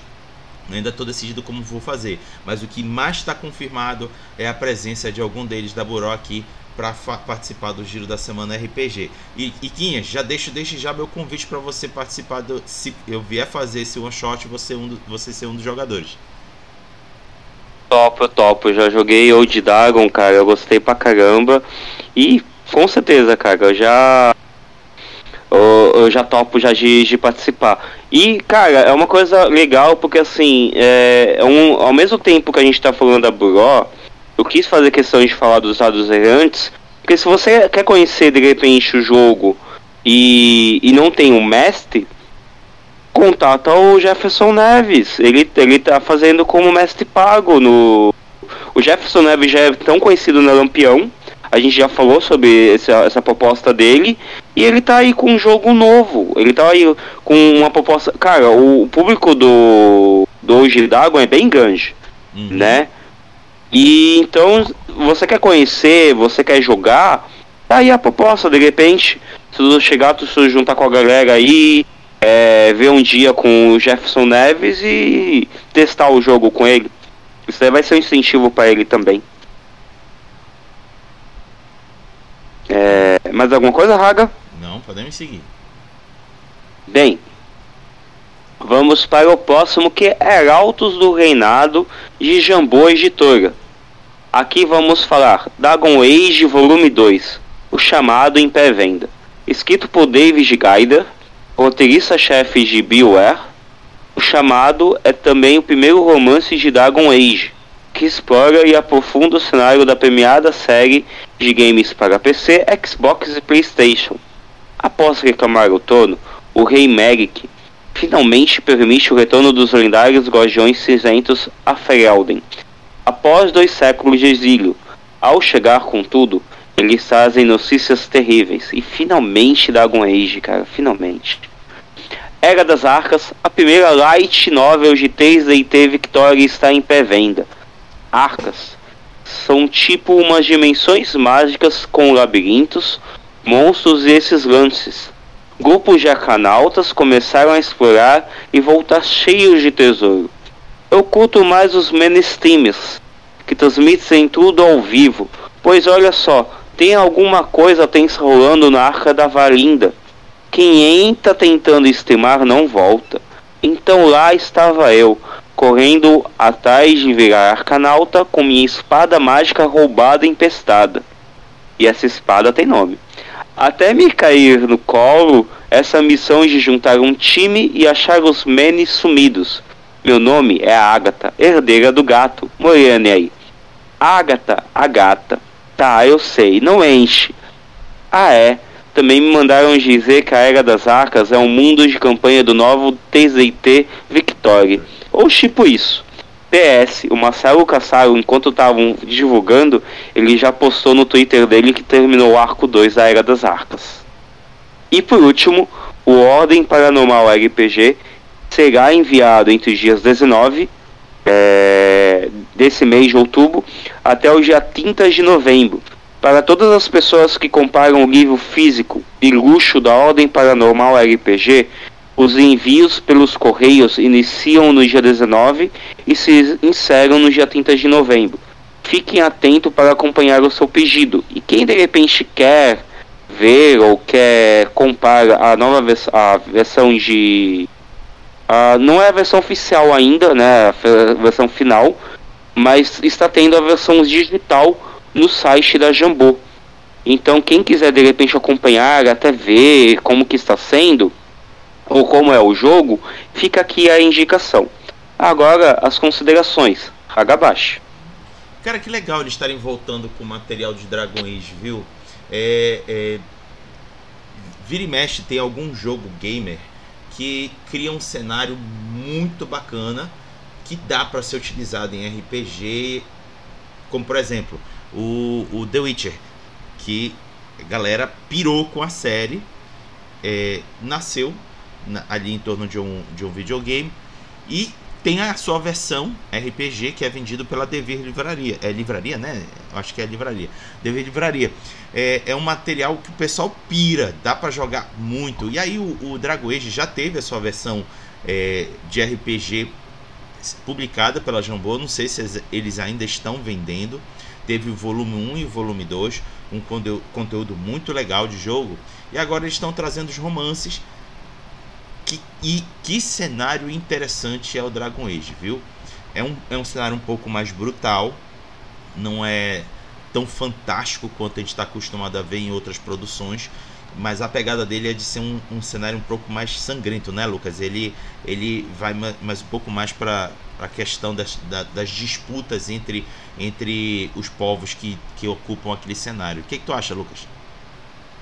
O, o Dragon Age, ele foi assim, eu falo ainda bem porque foi um, um cenário dentre os, os outros que infelizmente, querendo ou não, a, a Jambô ela tinha deixado de lado. Ela tem ainda, né? Tem a venda, mas deixa de lado. E pô, a gente não quer ser deixado de lado, entendeu? A gente gosta do cenário, a gente gosta do material. Então, se você tem possibilidade de lançar, ainda bem que estão lançando, lançaram do, do Dex Spence, lançaram agora do do Dragon Age, que não é, não é o, o, o do RPG. É um livro de literatura de, do, do cenário, lá, lá em cima do, do jogo, né? Mas, cara, já é um incentivo pra galera.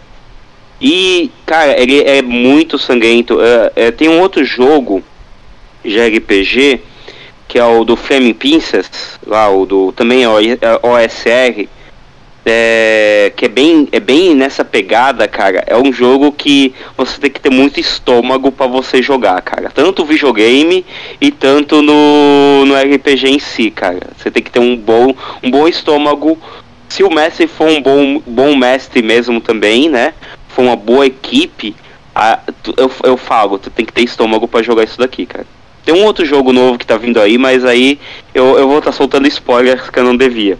Mas eu não sei, ainda não sei nem de quem que é, mas eu sei que esse jogo já tem editora já. É um jogo da mesma pegada. É do, do, do, do mesmo time. O pessoal tá falando que, é, que é o jogo mais sangrento que tem. Ele tá quase conseguindo. Eu, eu acho que ele não vai superar os Ozzy Porque os Ozzy tá aí o físico vindo em breve, né? Também. E é, uma coisa que eu quero já ler aqui dos comentários, em breve vai ter novidades do catálogo do Rato Ruja. Ratoruja, assim que tiver novidade, você me avisa de antemão, porque a gente marca mais um domingo pra tu estar tá aqui com a gente, cara. Porque eu gostei muito de tu estando aqui conosco, cara. E eu quero ter mais isso. ah, sim. Mais alguma Bora, bora falar do, do, do, do, Victory. O, a, nova, futura nova versão de 3D T. Cara, o, já está em plena, em, em, em, plena produção, né? É, pelo menos o que eu digo a produção é conteúdo, não é o livro em si, né? né então, se eu não me engano, eu acho que o livro em si ele já está quase, eu não sei se ele está ponto, se ele está quase ponto, porque mostraram algumas diagramações dele, né? O, uhum. o, o, Marcelo Cassaro a, tá junto com a, com a Kaiman, né? Tem, tem outras pessoas também, o André Vagios, tudo. E, e, cara, eu tô muito feliz. Tudo bem que teve, teve a GAF que, que foi soltada lá no Twitter, né? Eu não, não quero comentar da GAF aqui, mas teve, infelizmente. É, mas mesmo assim eu tô torcendo muito pra esse light novel. E eu, eu, quero, eu quero, eu, é um dos livros que eu quero ter em mãos, cara. Eu quero ter em mãos esse. Porque eu, eu, eu sou muito fã de 3DT, eu jogava muito na escola. A gente teve uma live na quinta-feira falando do Dragão Basil e era um RPG que para qualquer coisa. Você, você, você não, não sabe o que jogar, aí na hora você pega a 3DT, você faz em cima e ponto. Era, era o nosso meio de você ter um sistema para qualquer tipo de universo, né? Você quer jogar de Bob Esponja, é, Ursinhos Carinhosos, quer jogar terror, quer jogar algo que, que fale sobre drogas e, e uso da camisinha, que nem teve na minha escola. Cara, já usa, entendeu? Era, era um meio que tinha. E aí, o, lá no Japão, o, lá, lá é feito dessa maneira, né? Primeiro tem light novel, a escrita, depois tem um mangá em cima da light novel, Uh, algumas vezes ao contrário, mas é, essa é a ordem padrão lá do, do Japão, tá, gente? É primeiro o light, depois o mangá, depois o anime, agora está tendo dorama, e aí em consequência vem as outras milhares de coisas, que é jogos, card game, board game, RPG, uh, como que é o nome desse coisa aqui de mouse, mousepad, e, e um monte de coisas a mais em cima do... quanto mais faz fama lá, né? E pô, cara, já tava mais do que na hora de ter um light novel do Tormenta, do Tormenta, do TZT em si, né? E eu fiquei muito feliz que eles pegaram Moreania. Tem um pouquinho de Ofutin, quem leu bem aqui e dá para perceber tem o Fotin. Então, fico feliz com isso, cara.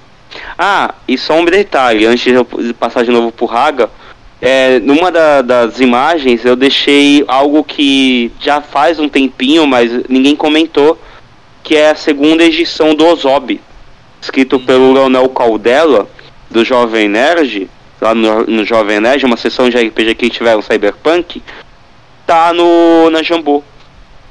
E passou desapercebido, cara. Eu, eu, eu fui saber na hora que eu tava vendo as coisas para poder pegar as imagens. Aí eu vi o dele eu falei, caraca, ninguém falou sobre isso. Aí eu, bora falar então. O, o, cara, eu 3DT eu sempre recomendo pra galera. Ah, Raga, que jogo tu recomenda pra gente começar a, a jogar RPG? Bicho, é, é, sistema, mas dá suporte para tu jogar tudo quanto é desenho japonês que tu já deva ter assistido. É 3DT, eu sempre recomendo.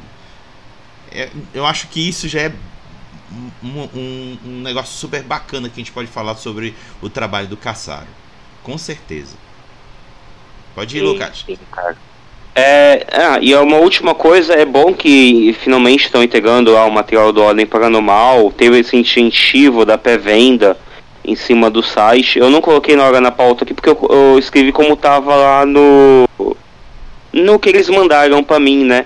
E aí no dia seguinte, na sexta-feira, eu vi da pré-venda. Uhum. falei, ah, cara, mas eu foi bom ter comentado e Cara, é um público novo, é um público diferente do nosso, é, o nosso o Ordem Paranormal, mas é um público que está crescendo cada vez mais e estão fazendo cada vez mais coisas, né? Cada, a gente já comentou alguns aqui, então bora incentivar isso, né? A gente acho que o melhor de tudo, mesmo mesmo o autor sendo que ele é, né? Né? A gente tem que incentivar o público em si. Né? Se o público. A gente tem que ju juntar, não separar. Bem, vamos para o próximo que é o Esta 1 Financiamento coletivo de livros inspirados em sessões de RPG. A IS Editora, é, Impérios Sagrados, apresenta nova trilogia A Ruínas de uma Era uma nova empolgante saga que insere toda uma era de grandes emoções do universo Impérios Sagrados. Todas as personagens foram jogadores do sistema de RPG que deu o nome à startup, escrito por Christian Bel de Azevedo. A trilogia A Ruínas de uma Era acompanha do início ao fim inesperado a história de Andrews e Jeremy, em meio ao caos que se instaura quando se tem notícias de que o temido inimigo Dario Jolda estaria vivo. É, agora uma outra também. Esse é um universo sobre a humanidade, perdida, traída e forçada a mudar. Killian, Robert Killian, foi republicado pela Flive em 2022, numa nova edição maravilhosa. E agora, com o apoio dos leitores do primeiro livro e novos interessados nesse mundo peculiar e maluco, está sendo financiado a continuação desse universo, Kira, Adão Tese, escrito por Eduardo Alves. Numa terra futurista, em 2156, um objeto desconhecido colige contra o nosso planeta, se desfazendo em várias sondas, forçando toda a nossa fauna e flora a mudar. Tudo que foi construído e tocado por humanos simplesmente não existe mais, e mais de 80% da população terrestre foi varrida do planeta. Alguns sobreviveram, uns se esconderam em bunkers especiais para não serem mais atingidos pelas sondas. Outros foram atingidos, mas em vez de morrerem, mudaram junto com todo o planeta ao seu redor e agora toda a humanidade pertence a um novo mundo. Um mundo que possui uma fauna e flora completamente diferente. Parece que tudo evoluiu para trucidar o que é humano. Baleias saíram do mar e agora andam sob a terra firme. Um leão preto com olhos brancos pinca com seus medos mais profundos. Morcegos simulam gritos de inocentes para atrair suas presas, e a humanidade perdeu todo o conforto e proteção que sua amada tecnologia os garantia. O novo mundo coloca mais uma vez a habilidade de adaptação e evolução da espécie num habitat mais brutal, onde dessa vez eles se sentem pesos. Eu vi isso daqui, eu falei, tem que colocar, cara. Sombras Divinas. O outro é primeiro volume da saga Arautos Divinos, um romance de alta fantasia, nascido em uma aventura de Ailes Winston. Arautos Divinos seguirá as aventuras de Elinin, Biana, Daigo e Raven, através de seu envolvimento com o misterioso Marajá de Mamori, regente do Império das Areias Escalates. Também há o Pelúgios Divinos como um esta, um compilado de, outros, de oito contos, seis dos quais já estão disponíveis gratuitamente através do seu blog. Esses contos fornecem uma visão do passado dos protagonistas e de uma personagem secundária, que também é importante para a saga. E quem de repente estiver olhando nas imagens, há mais um chamado Azul Índigo, só que esse eu vou fazer questão de falar na próxima pauta, porque eu não coloquei na pauta daqui que eu ainda não tinha visto a, a autora. Mas eu entrei em contato com ela na sexta-feira, conversei com ela então eu vou deixar na próxima pauta. Agora as considerações. Hagabashi. E Lucas, me lembra o que era o IS mesmo? Fugiu alguma coisa sagrada? É... Impérios Sagrados. Impérios Sagrados. O, o Império é Sagrados... uma. Hum. Hum. É, é, não, é, tu sabe o que, que eles são? Sei. Ou posso. Sei. Ah, sei. Ah, tá. tá. É, o Impérios Sagrados é um grupo é, que produz romances, produz literatura, mas eles estão intimamente ligados ao RPG. Eles inclusive têm o sistema que leva o título Impérios Sagrados, é um sistema genérico que eles utilizam para gerar os jogos deles. E o que é legal, isso que eu acho bacana. A, toda a boa parte do, do, do, do, da literatura que eles geram é fruto inspirado nesses jogos. Cara, isso é muito bacana. Temos, grandes, temos bons exemplos recentes agora desse tipo de movimento, da Madame Magui, da, da Mariana, né, o nome dela? Da Mariana, que, que foi Verena. agora. Verena, a Verena, Verena, Verena. Nossa, eu tô trocando nome pra caramba, desculpa, gente. A Verena que, que teve uma. Eu ia apanhar agora, velho. Eu ia apanhar muito, velho. Nossa. Beleza, deixa eu continuar aqui. É, tem a Verena, que teve a sua campanha de financiamento coletivo financiada agora recentemente, foi agora, foi em setembro, se não me engano, é, pela Red Abyss. Foi, teve um resultado muito satisfatório. Em um em determinado momento teve temeu-se de não bater a meta, mas aí conseguiu. Aí todo mundo ficou feliz porque esse material logo em breve chegará nas casas dos seus apoiadores. Temos outros produtos por aí que são frutos é, é, literários de mesas de RPG. E o Impérios Sagrados eles são expert nesse assunto. Eles já estão há, há, um bom tempo aí produzindo. Recomendo vocês darem uma, um pulo lá na página deles. São materiais muito bonitos, inclusive de, de, de layout, capas, ilustrações, são muito legais. Só ainda não tive a oportunidade de lê-los, mas ainda vou ainda me dar esse prazer. Vai lá, Lucas. o detalhe, o pessoal do Império Sagrados, eles são um coletivo queer, né, uhum. é, do, do LGBTQIA+. Então eu acho que é um incentivo muito maior ainda em cima disso, né, é, então quem quiser dar uma, dar uma olhada lá, tem um, um prefácio lá do, do, do livro, é, é muito legal. E cara, são é baseado nos personagens. Um é baseado nos, nos personagens. O outro a, tem essa sinopse. Eu, eu vi um filme chamado Vesper esses dias. Que eu, eu, eu, vi, eu vi essa sinopse aqui, na mesma hora me veio Vesper na cabeça. Entendeu? Que é uma, uma menina que ela tá num, num mundo totalmente biopunk. Que totalmente foi, foi refeito, mas ainda não, não diz o que, que aconteceu, o que, que exatamente aconteceu. Se foi uma invasão alienígena, se foi a humanidade, né? Tanto que vai ter continuação agora. Mas, cara, eu li essa sinopse, eu vi o Vesper, eu falei, caraca, olha isso. E o do Sombras Divinas, cara, você já tem um prefácio que de oito contos lá no blog do cara. Então fica um incentivo aí para você ver essas três campanhas aqui, né? não são de RPG propriamente dita, mas são feitas em cima do RPG. E detalhe, a gente falou da Verena, a Verena já está gravando o livro, já está mostrando lá no, no, no grupo do Telegram. Então logo logo o livro já está em mãos também, viu gente? Então quem apoiou se sinta muito feliz porque cara valeu a pena, valeu muito a pena. É... Agora a parte de financiamento. O momento Retopunk. Eu vou mandar uma mensagem aqui pro Tertolione que ele tá online, viu, o Raga? Tá. Enquanto isso. Então vamos então agora para o destaque da Retropunk. Deixa eu abrir aqui o videozinho. Beleza. E o destaque é a seguinte, galera. Contagem regressiva para o fim da campanha de financiamento do Guia da Mestre de Cerimônias. Um pouco mais de 24 horas para o encerramento da campanha da Guia da Mestre de Cerimônias, que é um suplemento de City of Mist RPG. Abre aspas.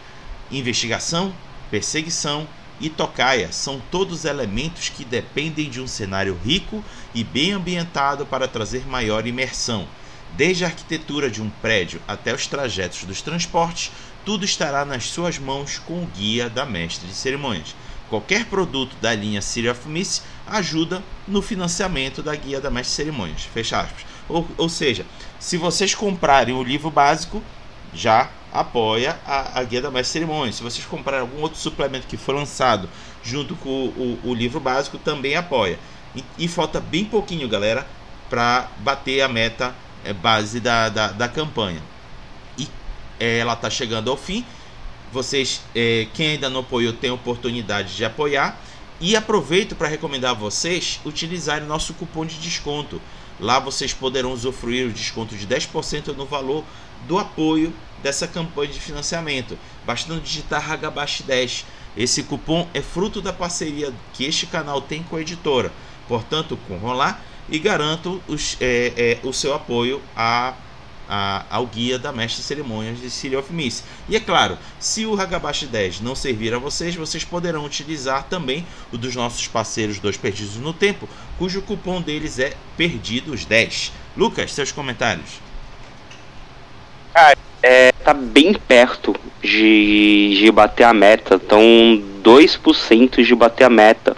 E coincidentemente falta dois dias para. É dois dias, né, Raga? Pra acabar, né? Na realidade, é um pouco mais de 24 horas, porque a gente já tá no final desse dia. Putz, cara. Pessoal, quem puder apoiar, apoia. Já, já tá quase. Tá, tá perto de, de, de, acabar o dia, né? No dia seguinte, amanhã, né? No caso. E, e, e vai acabar se a gente se não conseguir bater a meta, pô, a Retopunk ela já tá fazendo no site dela, porque no site dela não tem o, o tanto por cento que tem que pagar por cartaz Isso. ou para outra plataforma. Fica mais fácil. Então, já é um incentivo de e, e qualquer em qualquer parte que você puder apoiar em cima do de algo, algo que você não tem, Tá esperando o que pra ter de repente? E é um jogo super da hora, é super irado. Você que tá esperando o, o Sombras Urbanas até hoje e não conseguiu, e infelizmente a gente não sabe quando vai conseguir, tá aí um jogo melhor do que o Sombras Urbanas para você jogar. Fica aí minha indicação. Beleza. Então a gente vai agora migrar para as atualizações das campanhas de financiamento coletivo.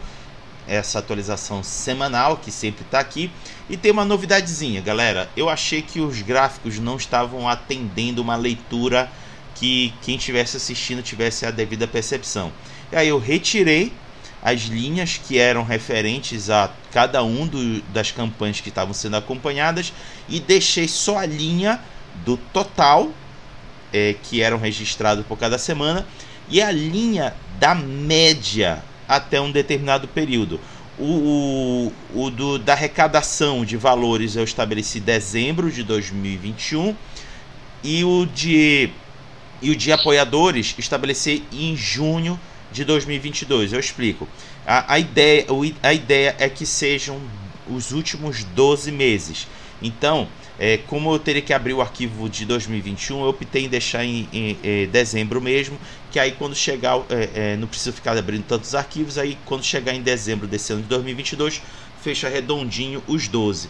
E o de apoiadores eu só comecei em, em junho, então vou ter que esperar para o junho do mês que vem para ter 12 meses bem fechados para ter uma média de do, é, uma média estabelecida em 12 meses de acompanhamento. Mas agora a, é, a, a, comparação que a gente vai ter sempre é essa. A gente vai ter a linha da média e a gente vai ver os resultados semanais subindo ou descendo por essa linha da média. E como vocês estão vendo aí de arrecadação está bem abaixo da média. Já o de apoiadores ela está meio que subindo e descendo. Dessa semana ela ficou abaixo da média. Mas vamos aqui aos comentários da semana, que são Atualmente estamos com 15 campanhas de financiamento em andamento. A arrecadação geral dessa semana foi de R$ 16.197,60, com um pouco mais de 3,6 mil reais a mais que o registrado na semana passada e com um pouco mais de 23,6 mil reais a menos que a média das semanas até setembro de 2021. Já quanto à quantidade de apoiadores, foi registrado um total de 113 pessoas, com 7 pessoas a menos que o registrado na semana passada e com 76 pessoas a menos que a média das semanas até junho de 2022. Quanto a valores arrecadados, a campanha Small Adventure foi a que mais arrecadou essa semana, representando 23,3% da arrecadação geral em segundo ficou City of Mist, edição brasileira Guia da Mestre de Cerimônias, com 19,6%. Em terceiro ficou Nihilo RPG, com 16,2%. Quanto à quantidade de apoiadores, a campanha de Small Adventure foi a que mais registrou apoiadores essa semana, representando 26,5% da quantidade geral de pessoas. Em segundo, ficou City of Mist, edição brasileira, Guia da Mestre de Cerimônias, com 20,4% e em terceiro está Altares RPG, Reino, Reinos e Jornadas com 13,3%. As campanhas Mouse Adventure, Veridiana Terceiro Lote e Sistema Gemina irão, é, é, se encerraram nessa semana que passou. No entanto, nenhuma das três conseguiu até, até o momento bater a sua meta base. Small Adventure conseguiu arrecadar somente 87%, como esta é uma campanha tudo ou nada, ela foi considerada uma campanha que não obteve êxito. Veridiana Terceiro Lote conseguiu arrecadar somente 35%. Como esta é uma campanha flexível, ela foi considerada uma campanha bem sucedida e que o autor está garantindo que entregará aos apoiadores as recompensas anunciadas. O sistema Gemina conseguiu arrecadar somente 1%. E a mesma coisa do Veridiana, como foi flexível, quem apoiou terá o, as recompensas entregues. Por fim, a campanha City of Mist, edição brasileira, Guia da Mestre Cerimônias, irá se encerrar nessa semana que vem, portanto, ainda dá tempo da galera realizar o seu apoio. Lucas, seus comentários. Antes de dar meus comentários, o Gustavo Tertuliano chegou. Beleza. É, é, Gustavo, tá nos ouvindo? Tô ouvindo sim, tô ouvindo vocês. Beleza, Con consegue ligar a câmera? Consigo. Beleza. Fala, Gustavo. Beleza, gente. Boa noite. Show, boa noite. Cara, tu conseguiu. A gente chegou na, na praticamente na parte da, da última pau, da última pauta, sim, que é a, agora dos financiamentos coletivos. E tu conseguiu chegar nesse exato momento. É, seja muito mais do que bem-vindo, cara. Eu, eu fico muito feliz com tua presença aqui conosco. Obrigado, eu que agradeço pelo convite, na real. Muito obrigado aí, gente. Eu, eu já sou eu já era fã teu na época da gente org com, com o Zine do, do Vomitations quando tu me mandou dois, cara. Da Não sei hora, se tu me lembra. fiquei muito. Nossa, cara, é muito show, velho. O Zine do, do, do Gustavo, cara. Valeu, O bagulho valeu. do, do índio, que, do, do indígena que tinha ali, tu não sei se tu lembra, cara. A gente comentou lá no do grupo uma vez. Terceira edição, acho que era, né? Terceira. Isso. Aham. Aham. E agora mais um Zine, cara. Mais um Zine aí pela Caramelo Jogos, cara. É, eu não sei se tu conseguiu acompanhar com o Hagabashi aqui. Tu, tu quer comentar já aqui ou tu quer que a gente espera pra tu. Pra, pra gente falar tudo na tua pauta? Não, eu posso esperar, não tem problema nenhum. Vocês vocês que sabem, na verdade. Bora- na realidade, Lucas, bora fechar do financiamento e a gente passa pro dele. Isso. Bem, cara, eu, eu fiquei, assim, é, muito feliz de ver aqui o Verigiano na terceiro lote, né? é, eu, eu, eu tava acompanhando dele. É, não bateu a meta, mas é uma campanha flexível. Então, a gente já sabe que vai receber. O, o, o sistema Gemina também não foi uma campanha é, de, de tudo ou nada, mas vai receber. Então, pessoal que de repente ficou com medo, alguma coisa, o Alan já, é uma- já é da comunidade, ele é super gente fina, ele sempre tá, tá falando com a galera. E vai ter uma novidade logo logo em cima do Alan e do Valpassos. Então quem ainda não acompanhou, não tava sabendo, então já fica sabendo já aqui de antemão. Eu sou muito de spoiler. É, então quem, quem aí quiser saber dessa novidade, acompanha lá no cartaz. E é, uma outra coisa aqui do. As, as, as campanhas que não bateram suas metas, cara, a gente tá numa situação difícil, né? A gente tá com quantas campanhas agora? 15 campanhas 15. né? Tá pra entrar mais campanha ainda, né? E aí, de repente, às vezes o pessoal tá segurando o dinheiro, ou às vezes nem conhece os outros, né? É... Mas sempre dá uma olhada. Sempre dá uma olhada e se você não pode ajudar com dinheiro, ajuda com divulgação, cara. Ajuda compartilhando com amigo, com família, com. Vai lá no grupo da família e compartilha. De repente chega, vai lá naquele pessoal que, que tem, tem medo de aranha ou tem fascinação por aranha, vai lá e, e bota lá, né? Já fica aqui o incentivo em cima do, do livreto aracnídeo. Eu tinha a minha aranha, eu tava vendo esse livreto, eu falei assim, caraca, velho. Lembrei dela. Eu fiquei muito feliz e triste ao mesmo tempo que eu tive que doar ela para o Horto Municipal da, da, de Santos. Bem, é, acho que minhas considerações são essas, Raga. Tu tem mais alguma consideração, algo a acrescentar? Eu ia até perguntar, Gustavo, tu chegaste a ver o material do- das campanhas de financiamento? Cara, o único que eu vi foi o, o Nihil, acho que é esse o nome. Aham, que Nihilo é- RPG. Era. É, é, é. Não tem nem como, como esquecer, porque, pô, o cara que criou ele tem uma das camisetas mais maneiras que eu vi que ele usou na divulgação. É isso aí. Show. Então tá. Então, per- perfeito. Fechamos aqui as campanhas de financiamento coletivo e vamos para a, a pauta principal. Vai lá, Lucas. Beleza. Antes de mais nada, né, é, vamos, vamos dar mais uma vez um boa noite pro nosso querido Gustavo. Bom dia, boa madrugada. É, fico muito feliz de tu estar aqui participando conosco, cara. E, e dá uma boa noite aí pra galera, se apresenta aí pro pessoal antes da gente poder já falar a pauta. Pô, eu vou tentar ser breve, pra não tomar muito tempo. Mas assim, é. Boa noite, gente. Eu sou o Gustavo Tertoleone. É... Pra quem não sabe, eu produzo conteúdo para RPG já tem mais ou menos 4 anos. é, mas já jogo faz muito mais tempo. É, comecei a produção com uns fanzines que chamavam Vomitations of the Grotesque Princess. Eles eram feitos na máquina de escrever na época. Toda a parte de layout era feita na máquina de escrever. E foi, isso foi o que deu impulso para continuar criando mais e tentar é, publicar, divulgar, né? Porque dava para ver que o financiamento coletivo do Vomitations, que por um bom tempo é, era, era o que alimentava ele, foi o que me mostrou que sempre vai ter gente interessada naquilo que você quer produzir, sabe? É uma questão de você encontrar as pessoas. Então, ele se manteve por bastante tempo, depois ele se transformou no Porrada e Magia, que foi um, um fanzine que eu, que eu mudei toda a estética e, e o conceito. Tava meio. Eu ainda gosto, mas tava meio de saco cheio assim do, do Lamentations of the Flame Princess. E aí o, o Ozzy ele tava chegando e, pô, é um sistema super fácil de usar, né? O layout dele é incrível. Eu comecei a escrever para ele, mas meio que não se perdeu a ideia do conteúdo ser weird, sabe? De ser um conteúdo meio diferente do que estava sendo produzido assim, que, indo no oposto completo do que era vanilla. Assim.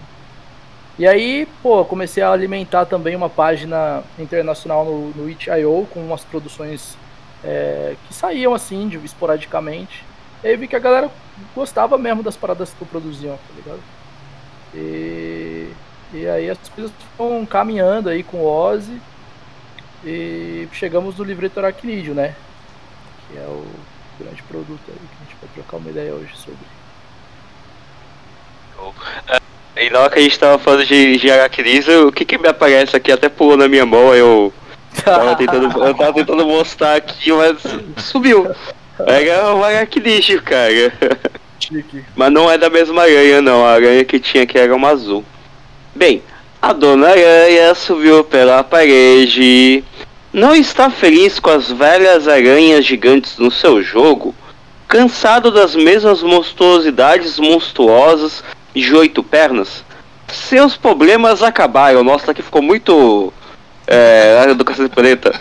É. O Liveto O Liveto Aracnídeo vai trazer os jogadores correrem assustados rapidamente nas 40 páginas desse zine você irá encontrar 10 novas aranhas gigantes com estatísticas para OSE, Old School Essentials, detalhes do seu habitat, descrições, comportamentos e de aparência física, objetos aracnídeos, novos itens mágicos, armas e tesouros.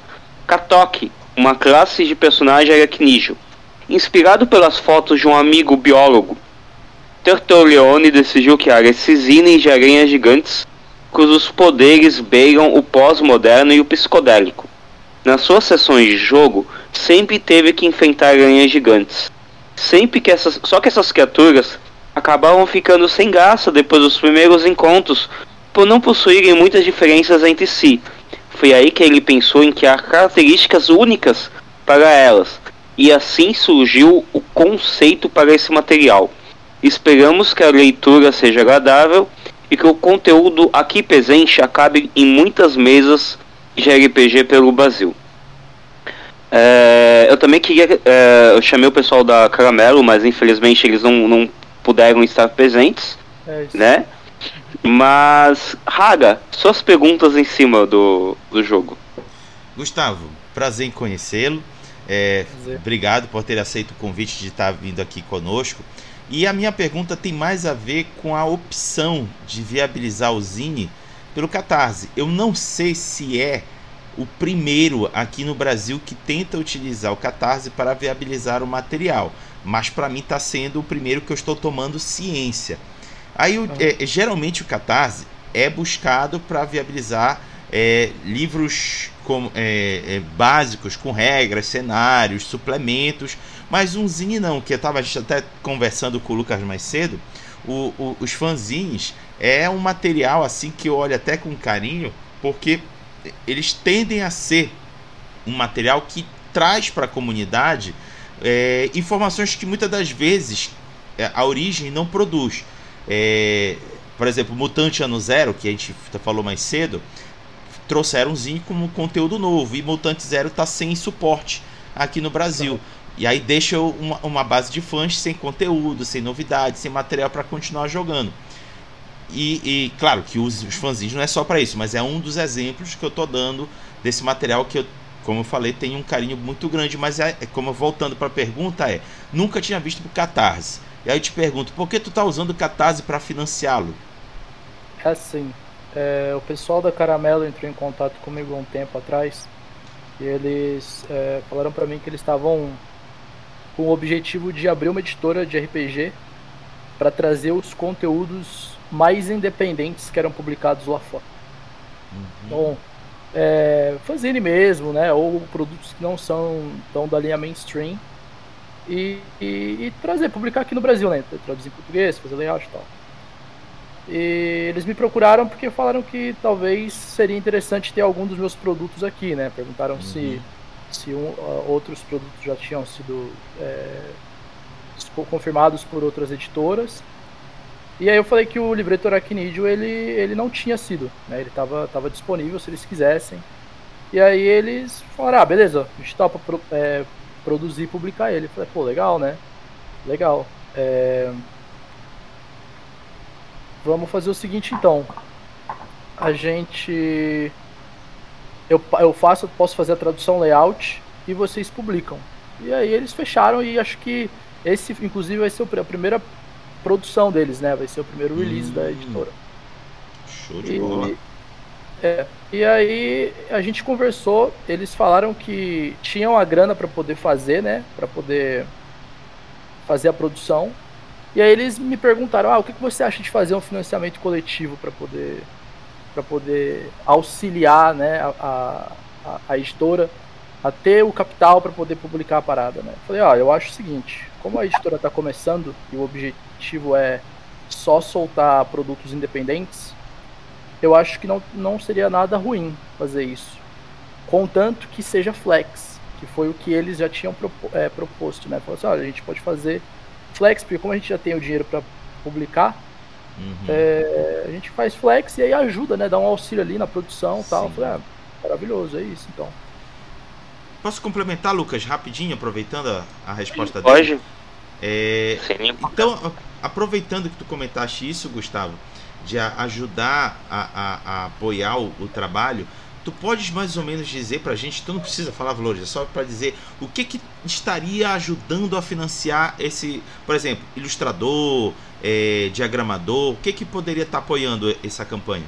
Parte de impressão é, uhum. atualização do, da qualidade né, do, do, papel, né, esse tipo de coisa. E acredito que também a tradução. Hum, pode crer. Show de bola. Eu não sei, se, Lucas. Eu, não, eu não sei se vocês chegaram a receber uma, uma das bonecas do, da impressão. Não, eu vi, eu vi o pessoal recebendo do. A gente até falou mais cedo do do geração Xerox, ou do Brainstorm. Eles receberam.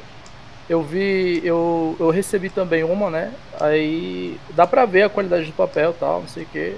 E aí, conversando com o pessoal da Caramelo, eles falaram: ah, a gente vai fazer uma atualização da capa, porque vai ser uma capa mais durinha tal, né? Qualidade de impressão também. Então, acredito que seja essa parte que o dinheiro do financiamento vai auxiliá-los, né? Show. Pode ir, Lucas. Cara, e assim, é, a minha dúvida vai ser em cima justamente do seu. Porque eu, eu acompanho, né, o, o teu material do Itio, né? E eu vejo que não tem só o Liveto, tem outros ali também, é, mas eles estão eles estão quase todos em inglês, é. né? Então, através da Caramelo Jogos, pode ser que, que comece a vir em português também? Então, é, até então, o que eu conversei e, e, a forma que a gente se entendeu, né, eu e o pessoal da Caramelo, existe um potencial de trazer mais produtos através deles, sabe? Só que também existe um potencial para trazer mais produtos por outra editora brasileira, que eu não sei se eu posso falar aqui agora, eu não conversei com eles, então prefiro não dizer. Tá. Mas é, a ideia é essa, traduzir os conteúdos do itch.io o, o Kalunga Platô, eu acho que vem, eu só não sei quando. Eu preciso terminar de lançar ele lá fora as outras edições, mas ele vem. E o River Band também vem. Que é o RPG de pescaria. Que eu e o Victor Amorim fizemos. Isso. Eu tô muito feliz com a Gunga. a Gaúca já tava jogando. Tudo bem que do, do, de pescaria também é que eu, eu, eu, eu, eu, não, eu não sabia direito, mas agora que tu falou de pescaria, eu falei, caraca, jogo de pescaria, cara. É, ele é inspirado no, no, nos animes do estúdio Ghibli, tá ligado? A estética dele é mó bonitinha, é, é bem louco. Caraca, que show, velho. Ao invés de explorar dungeons, a gente explora redes fluviais, tá ligado? É, Raga, como tu, tu, tu fez uma. É, mais ou menos. Eu posso fazer já outra pergunta já em si aqui? Pode. É. Aí explicando até em cima da, da, da aranha que eu tive, porque o próprio Raturu já falou que devem ter aracnofobia. Né? É, é complicado quando a gente fala de aranhas, ou até mesmo alguns outros animais em cima, cobras, alguma coisa, porque às vezes a pessoa tem fobia, tem um medo bem, bem forte. E quando eu, eu postei a foto da minha aranha, é, quando ela estava ainda aqui em casa, antes de eu mandar pro Porquidário, eu tive que excluir logo em seguida, né? Porque muita gente ficou com medo. Pega aquelas tarântulas gigantes. Uhum. E tem gente que fica com medo, tem gente que, que fica morrendo de medo. E, cara, eu não sei se de repente alguém falou alguma coisa contigo, se, se tu já sabia desse tipo de, de pessoal. É, há, há, algo sendo falado no liveto em cima sobre pessoas que podem de repente ter esse medo. Tudo bem que existe a aracnofilia também, pessoas que são fascinadas por aranhas. Que nem no meu caso, eu sou, eu sou, eu sou na parte da filia. É, mas há algum algo no livro que tenha em cima sobre isso, dos medos em si? É, mais ou menos. É, o meu pai era aracnofóbico, tá ligado? Hum. E aí eu fiz questão de dar pra ele um de presente, porque no final do, do fanzine tem um texto que eu escrevi pra ele. Esse, esse fanzine, na verdade, ele foi dedicado ao meu pai, tá ligado? Uhum. É, oh. é, apesar, apesar da aracnofobia dele, ele não suporta, não consegue nem olhar, nem chegar perto, né? É, ele sempre conversava comigo sobre, sobre aranhas quando eu era pequeno, sabe? E, enfim, é, é, que assim, todos os produtos que eu crio, eu tento, eu tento dar um motor emocional que na maioria das vezes não fica visível para as pessoas, sabe? É uma parada minha mesmo na hora de criar. E o motor emocional desses é a relação que eu tenho com meu pai. E aí no final dele tem um texto, tal, né, uma dedicatória da hora que eu coloquei lá. Mas o cuidado que eu tentei ter em relação à pessoa, porque né, meu pai é um indivíduo, né? A maioria das pessoas tem problemas com isso e de fato não, não, não gostam nem de ter nenhum tipo de contato. Mas assim, a capa, né? O visual, o nome e os avisos na capa já deixam muito claro o tipo de conteúdo que é. Então acredito que só pela. E assim, eu também tentei ter um pouco de cuidado na hora de cropar a imagem da capa para não ficar uma, uma aranha de fato, né? Só ali o. Uhum o visual para você entender sobre o que é. E a pessoa olha a capa e já fala, ah, isso não é pra mim, ou então, ah, isso é pra mim, entendeu? Eu falei, isso é pra mim. da hora. Da hora. É, Raga, agora você, meu. Tá. Vamos agora pro, pro aqui para pro relato do Gustavo sobre ter optado em produzir conteúdo, né? Para criar monstros ou, por, por assim dizer, desafios ara, araquinídeos. Cara, de fato, considerando os jogos de aventura que a gente costuma jogar, quase nada se tem sobre monstros ou seres aracnídeos. Acaba é. sendo mesmo que a mesma coisa. E aí tu vens e traz uma proposta com 10 tipos de aranhas. É, tu, tu chegas a trabalhar a origem delas ou só as estatísticas? Não, é, eu coloco bastante detalhe em, em, algumas eu coloco muitos detalhes, outras não tantos, mas a ideia é essa, assim. É, são, é, é ele é meio que um artbook, tá ligado? Uhum. Porque é, é, meio que o, o, que eu falo no começo ali. Eu tenho um amigo biólogo de São Paulo que ele, ele tem um, assim, muitas tarântulas também. Então, é, foi uma inspiração ver as fotos que ele tira, que ele é fotógrafo. Falei, caralho, isso aqui daria isso aqui daria um produto de RPG fácil, assim, uma parada muito louca uhum. para usar na mesa. E aí ele me permitiu usar as fotos e eu comecei a, a tentar criar, né, é, conceitos em cima das fotos ali. Então, são 10 aranhas é, gigantes e todas elas têm um conceito trabalhado junto com, com as estatísticas, né? Hum. Tem uma, por exemplo, não sei se vocês chegaram a ler, tem uma, por exemplo, que é uma aranha que ela vive no vão entre as dimensões. E aí, e aí todos os padrões geométricos que existem na realidade podem ser janelas para que ela saia e ataque alguém. Pessoa, se ela, tá, se ela passar a observar um padrão geométrico de qualquer cultura por sei lá, é, não lembro quantos são, mas é, tanto, tantas rodadas, a aranha ela salta e tenta pegar a pessoa. Se ela conseguir pegar, ela puxa pro vão entre as realidades e tem que rola um enfrentamento, um confronto ali. Caraca, véi. Então, assim, é, é, a, a, ideia era tentar é, fazer o mais diferente possível do que a gente tem nos livros de regra padrão, né? Porque foi uhum. justamente isso que me moveu a criar a parada. É, eu, eu gosto, gosto, muito de aranha, né? Tenho o, lance com meu pai, e aí parando para pensar assim, tá, é, vê no Ozzy, por exemplo, você tem ali dois, acho que dois ou três tipos de tarântula, mas não tem nada de especial nela, só mudança de estatística, e é isso. E, pô, areia gigante é uma parada muito louca, assim, sabe? Você tem no Senhor dos Anéis isso, é um monstro clássico, né? Caraca. É, então, tem muito potencial para desenvolver coisas ali, sabe? Inclusive, eu até usei a Aracna ontem narrando no, no evento que teve sala de RPG, eu usei ela. O pessoal ficou desesperado, ninguém ficou ah. pra enfrentá-la. É, isso aí, velho. É, não, é um bicho complicado. Boa, fala, Lucas. Eu, eu tenho um, um, um, irmão meu lá no terreiro, o, o Rafa, que ele tem o, o, também ele tem o fascínio do, da, das aranhas. E detalhe, ele tinha medo, ele tinha pavor e aí, através de um tratamento com, com o médico e tudo, ele começou a ter o contrário, ele começou a ter o fascínio. E era outro dia, eu e ele tentando pegar as aranhas do terreiro pra tirar, cara, por causa do evento que a gente ia ter. É, e até para não, não assustar ninguém e tal, tudo. Mas, cara, foi uma coisa assim, surreal. O pessoal assim, cara, tira a mão daí, que não sei o que. Aí dava um medo assim. Aí, não, não quita, velho. e aí eu, até eu pergunto, as aranhas, eu não, eu não vi o material, tá?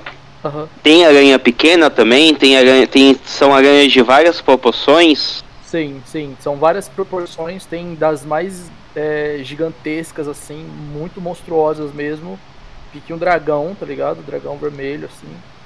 E tem também as, a, as. Elas não são pequenininhas, mas elas são menores. Tem uma, uhum. por exemplo, que é a aranha, a aranha de biblioteca, né? Não lembro como que eu traduzi o, o, nome dela agora, mas é assim. Ela é uma aranha pequena, né? Sei lá, uma bola de futebol. Ela se instala numa biblioteca e ela começa a se alimentar dos livros que tem ali. E ela vai adquirindo conhecimento dos livros e o padrão da escrita vai ficando no corpo dela. E quanto mais ela se alimenta, maior ela fica. E aí ela vai criando um ninho dessa biblioteca. E é, normalmente é o que as, é, faz a biblioteca é, deixar de existir, porque ou falar que é assombrada, porque as pessoas que frequentam o lugar onde ela estava em busca dos livros é, desaparecem, sabe? E aí quando você. E é assim, então, ela, ela começa como uma bola de futebol, né? Tamanho de uma bola de futebol. Ela pode ficar muito grande, assim, pique 3 metros, assim. Velho. Varia bastante. Eu comecei a imaginar que a aranha, aí tu pega seu livro e aí cada, cada página é uma pata da aranha que você tá, tá abrindo. Sabe aqueles livros em 3D, cara? Sabe aqueles livros que tem assim, que é, é os, os puzzle, né? É, tem um outro nome, mas eu, eu não tô lembrando direito. Que são cheios de coisa abstrata, cheios de surpresinha, enigma, uhum, fita. Uhum eu imaginei como se fosse assim, né? Uma aranha fechada, né? Aí aqui tá tal coisa do bulbo dela, né? E aí cada vez que você vai abrindo assim, ah, você pega a, a, a bunda dela, a polpa dela aqui, e você abre, aí é uma página. Aí você abre uma pata assim, ó. Oh, e tu sabe que quando vai chegar na última, tu vai ser atacado por ela e ela vai vir na tua cabeça. Muito bom, boa descrição, boa descrição. E, e, Lucas, eu já tive outra. A minha imaginação voou para um outro lugar. Eu fiquei aqui é. imaginando que essa aranha da biblioteca ela fosse adquirindo o conhecimento que ela consumiu. Só que uhum. como eh, não é que ela criasse inteligência, ela aprendeu a reproduzir aquele conhecimento que ela consumiu. É tipo como fosse um robô. O robô ele reproduz a, a, a, os dados que foram passados para ele. Ele não sabe exatamente o que é aquele dado, mas ele sabe reproduzir o dado. O que, que aquele dado representa. Eu fiquei imaginando essa aranha. Conforme ela fosse consumindo os livros, ela iria evoluindo em termos de conhecimento e aplicação deles. Olha, dá, daria para fazer essa adaptação, Gustavo? Pô, com certeza, pô. Tudo que eu faço é passível de adaptação. É isso que eu gosto. Show. Outra coisa, tu disseste que tem aranhas do tamanho de um dragão vermelho.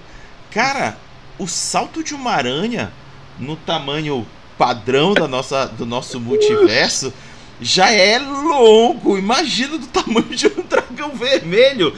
Tu é, conseguiste definir esse salto? Então, é... Posso descrever ela um pouco? Pode, a, a pode. Espécie, a espécie é assim. É, essa acho que é a última aranha da lista.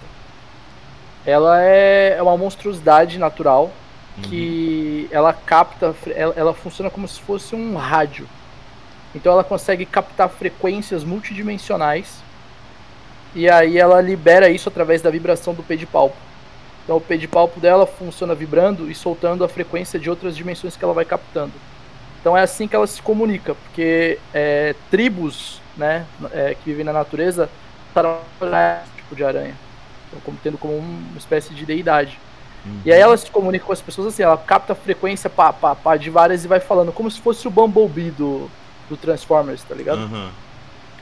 E aí ela solta vibrações de uma dimensão muito específica que capta ritmos é, de música eletrônica uhum. e libera de maneira tribal, pum, pum, pum, pum, ali, e é, são os ritmos que fazem os rituais da, da, da tribo que adora a aranha, tá ligado? Uhum. E, e, Lucas, antes de eu passar para ti, vou só, vou só fazer um comentário. Cara, gente, eu recomendo vocês apoiarem só essas descrições. valeu, não, não, valeu. São, não são só aranhas com estatísticas para você usar na sua mesa de RPG tem todo um contexto descritivo, é, ima é, é imaginativo e reimaginativo. Ele está reimaginando as aranhas em contextos fantásticos. Cara, meus parabéns. Show valeu, de bola. Valeu, muito obrigado, muito obrigado. Lucas. Nem, não é nem só isso. É... Você fez ele em cima do Olds Essentials, que já isso. tá para RPG Planet. Isso. Né? Eu, na verdade, quando eu conheci o Liveta, eu não conheci pela Caramelo, eu conheci pela RPG Planet. Porque quando eu tava em cima, eles tinham falado do Liveto Aracnídeo, uhum. né? É, e aí, eu, eu vejo que ele, ele em si, eu não sei se, se é nesse objetivo ou não, ele não é só em cima do, do, do OSE. Tem as tabelas em cima do OSE, mas você pode fazer ele para qualquer RPG. Inclusive, se, por exemplo, você não tem ideia do que fazer na tua mesa, só de pegar uma aranha tua, ela já dá uma história pra uma campanha, cara. Porque tu tava falando dessa daí agora, eu literalmente, ela tem a ver com, com a rádio, que, eu, que eu, a música que eu escolhi hoje. Mas ao mesmo tempo, ela dá pra uma, uma, uma, aventura, uma campanha de RPG. Eu não sei se foi esse o teu objetivo, ou se de repente passou desapercebido, mas é, é as aranhas dão para qualquer sistema de RPG é, e também é essa ideia mesmo que eu, que eu tô passando? Então, é, é assim. Desde que eu comecei a produzir, eu, eu, eu gosto de, de dizer que o meu conteúdo ele, ele dá para qualquer jogo OSR com certeza, entendeu? OSR com certeza. Eu escolho um sistema ali como base para atrelar ele, ou seja, para uma facilidade de divulgação. Quando você faz uma coisa 100% genérica, você não tem muito aonde se atrelar para divulgar, sabe? Se é genérico demais, não tem um público-alvo que eu consigo prendê-lo a isso, né? Por isso que o Vomitations na época tinha esse nome, né? Ele era, um, ele era genérico para qualquer OSR, mas o público do Lamentations com, é, com certeza consumiria ele. O Porrada e Magia a mesma coisa, né? O, o público do, do Ozzy com certeza vai consumir, né? O resto pode também consumir e adaptá-lo. É igual eu também disse, né? Todos os produtos que eu lanço são é, eles são feitos para ser adaptados, entendeu? Não, não, não precisa usar ele como foi escrito, né? Eu sempre acreditei nisso. Agora, existe a possibilidade, por ter um background em cada uma dessas aranhas, de você tentar adaptar ele para outros sistemas que não sejam SR. É, com um pouquinho, um pouquinho de trabalho você consegue adaptar ele para um D&D quinta edição. Com um pouco mais de trabalho, talvez você consiga adaptar ele para um Call of Cthulhu, tá ligado? Então vai muito também da disposição do mestre. Mas a ideia é isso, é ele ser modular para qualquer RPG, tá ligado? Show. É, antes de eu passar para o Raga para a gente fazer a parte da, da rádio, é, só um comentário aqui que o pessoal do, do Caramelo Jogos já até compartilhou ah, o vídeo agora, né, da, da gente aqui, ah, né? Da hora, da hora, chique. Ficar uma abração aqui pro pessoal do Caramelo Jogos e, cara, quando vocês tiverem algum lançamento, qualquer coisa de repente do gênero, podem, podem vir aqui vocês, vocês estão convidados, tanto o pessoal da Caramelo Jogos e tanto você, Gustavo. Demorou. Tá? É, eu, eu queria muito que tivesse a presença de um de vocês dois aqui, junto com o Gustavo. Mas, cara, vai que de repente mais pra frente a gente consegue, né? Essa... Consegue, com certeza, mano. Com certeza. Talvez foi só um problema de. Acredito que foi só um problema de data, né? Eles falaram pra mim que não iam conseguir por de trabalho. Mas na próxima a gente distorce um pouco o espaço-tempo e faz acontecer. É, que nem a Areia fez lá, cara. Bem, Raga, bora pra rádio? Vamos pra rádio. Bom, pra galera que não conhece a rádio RPG Pará, é uma brincadeira que a gente faz misturando é, RPG com música. A gente escolhe canções que se relacionem com RPG, com qualquer RPG só que no caso, aqui no, no, Giro da Semana RPG, a gente coloca como foco a pauta destaque, que hoje é o, o livreto Aracnídeo. E a gente, Lucas, Gustavo e eu, vamos ter que indicar canções que possam se relacionar com o livreto. A começar pelo Lucas. Cara, eu, eu fiquei batendo muita cabeça uh, essa semana com qual música que eu ia escolher. Mas é, teve uma matéria que eu li que até com o que o, o Gustavo falou agora coincidiu muito com a matéria. Então é, vai ficar essa daqui mesmo. É, não sei se vocês sabem, algumas aranhas receberam o nome dos ídolos de rock aqui no Brasil. Ah, é verdade. Tem... É verdade essa história. É, e dentro disso, uh, eu tô pegando pela em base da Wikimetal, né? Tem uma aranha que chama Extraordinários Andematose, daqui de São Paulo, né? Tem uma chamada Bucigixone, de Minas Gerais. E tem duas no Espírito Santo chamada Klaus Meinei e Rick Laney, né? É, e tem uma outra também chamada Spariantinai. Cara, é, as, aí eu vou pegar agora falar da Cristina, que as espécies fazem parte de uma família de aranha, da Sparatidae, que compõem minha linha de pesquisa. Até agora não tinha sido oficialmente descritas. Eu já queria homenagear o Rick Allen faz algum tempo. Achei ele uma pessoa extraordinária e um exemplo de superação material que eu já tinha separado há algum tempo, mas não tinha efetivamente sentado para fazer o trabalho. Uma daquelas coisas de graça, sabe? Quando André Matos infelizmente faleceu, resolvi fazer uma homenagem. Como tinham quatro espécies, selecionei as cistas e bandas que eu gosto e dei ao gênero o nome de extraordinários. Primeiro porque os bichos têm algumas estruturas bem diferentes e segundo porque os homenageados são extraordinários mesmo. E a minha música vai ficar do Fire Tail, do Xamã, que é aquela música que a gente começou a conhecer o André Matos pelo Beijo do Vampiro e que hoje em dia, cara, é, um hino para muitos aqui do, do rock nacional. Beleza. E a próxima a fazer indicação é o Gustavo. Ah, eu vou, eu vou ser, eu vou ser mais, como é que se diz? Esqueci a palavra. Mas é você meio óbvio. Mas é um, é um, gosto musical que eu tinha quando eu era mais jovem que, pô, eu voltei a ouvir agora a banda e ainda é muito boa, sabe? Tem umas letras bem maneiras. Pode ser o Spiders do System of a Down. Bom demais. tu acabaste de roubar minha música. Caramba! Ver se eu consigo pensar em outra. Não, tá de boa, tá de boa. Agora sou eu que tenho que me virar. Aí, a música já tem um monte, velho. A música já tem um monte. Nossa! Tá, então aqui me, se vira nos 30 é. Eu vou com a, a canção de abertura do antigo desenho do Spider-Man. Spider-Man. Ah, já tá ótimo. Spider-Man. Cara, pega a música do Ramones, Spider-Man, cara. Pega a música do Ramones, Spider-Man, cara. Eu quase peguei essa, velho. Então pronto. Tem, tem o do Homem-Aranha e tem do, do Ramones. Selou. boa, boa, boa. Então temos aí as três indicações de canção para a Rádio RPG Pará.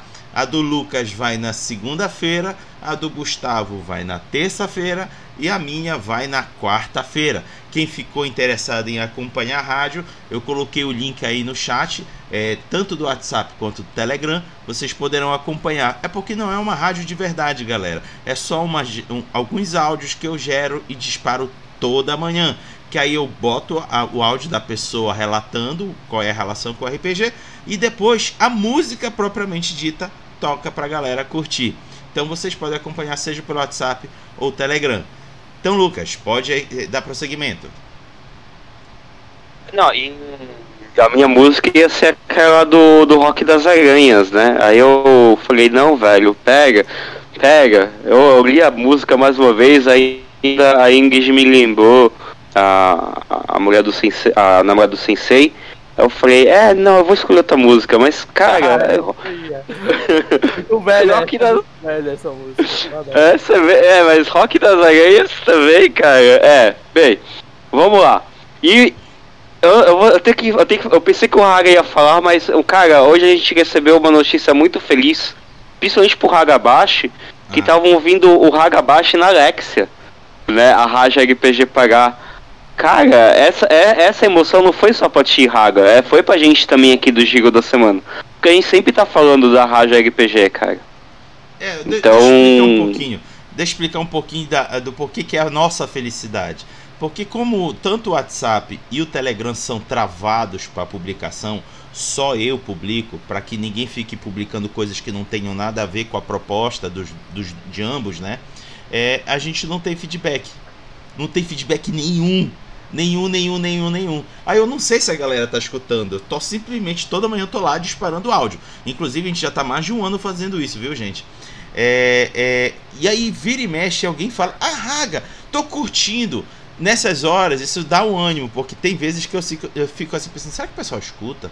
Será que vale a pena? E aí hoje veio isso que o Lucas falou. Um dos ouvintes fez um vídeo com áudio da rádio tocando na Alexa. Aí eu fiquei olhando assim, caraca, a galera tá escutando, pode crer, moleque. E aí fez o meu dia, ficou com o meu coração completamente aquecidinho. Pode ir, Lucas. Certeza. Tem que contar que pelo Telegram tem os comentários, mas é que o pessoal esquece muito de usar isso no Telegram. No Telegram você tem comentário na publicação, né? Ele fica que nem como se fosse o blog antigo, os fóruns, né? Então Cara, de repente fica aí a coisa, você tem um Telegram, entra lá no grupo da rádio e comenta lá o que você achou da música. Daí anima também a pessoa. Agora, é, a nossa última parte é o que rolou na semana com os nossos parceiros e convidados. A começar, Raga Baixo.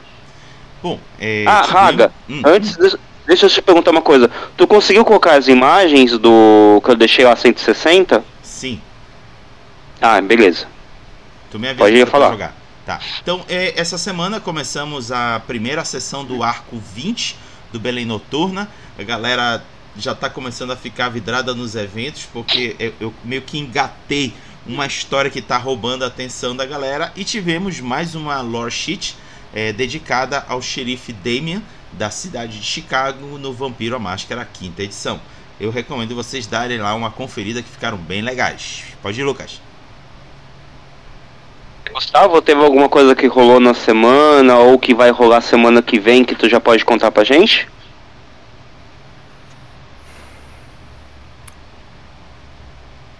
sobre o que exatamente? Sobre qualquer o que, o que, que, que, que, vai, que rolou contigo, é, de repente em cima de RPG ou não mesmo? Que rolou contigo ou que tu já tá é, sabendo pra semana que vem? Pô, essa semana agora eu, eu voltei a, a editar e, e a fazer o, o layout de diagramação de um RPG OSR eu comecei a escrever tem três anos. Chama oh. Codex Occultum. Ele é um jogo OSR do século XVI. Agora eu vou precisar da ajuda de vocês aí, que eu sou meio burro. Século XVII é 1600. Uhum. Então, não, não, não, não. É, é, é. É? É, isso mesmo. Isso, então isso, é do, 1600. Então, então é do século XVIII, não é do 17. Século XVIII, da época que começaram a surgir as sociedades secretas na Europa, né? E a ideia é jogar. É um sistema onde o, o grupo de RPG ele, ele na verdade é um grupo de fixers. Eles, eles são contratados para resolver problemas urbanos. Então é um jogo desse período urbano, é, com uma roupagem europeia, mas com algumas modificações na história da Europa. Né? Então, depois que a França ela perdeu nesse universo a guerra dos acho que dos 100, dos 8 anos, dos 6 anos, a Índia ela tomou o território para eles e eles criaram uma colônia no coração da Europa, revertendo o conceito que a gente tem de colonialismo e fazendo, trazendo um dos países que hoje é terceiro mundo, né, para a Europa, dominando todo o cenário político da região. E, talvez ele, talvez ele saia ano que vem, vamos ver. Caraca, e vai sair em português também? Ah, a ideia é tentar trazer para português também, né? Eu gosto muito quando meus, meus, produtos saem no Brasil, tá ligado? Pra dar uma aquecida no coração, igual eu ouvi hoje, é isso. Caraca, que show.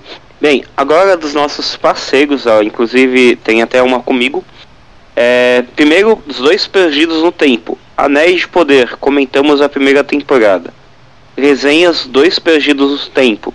Altares RPG, Against the Dark Master, As Culturas Parte 3, Castelo Falkenstein, Come e Fault, HQ Homem-Aranha, A Morte de Jim Defoe. É, tu quiser já deixando já rolando, Raga, tu pode já deixando rolando.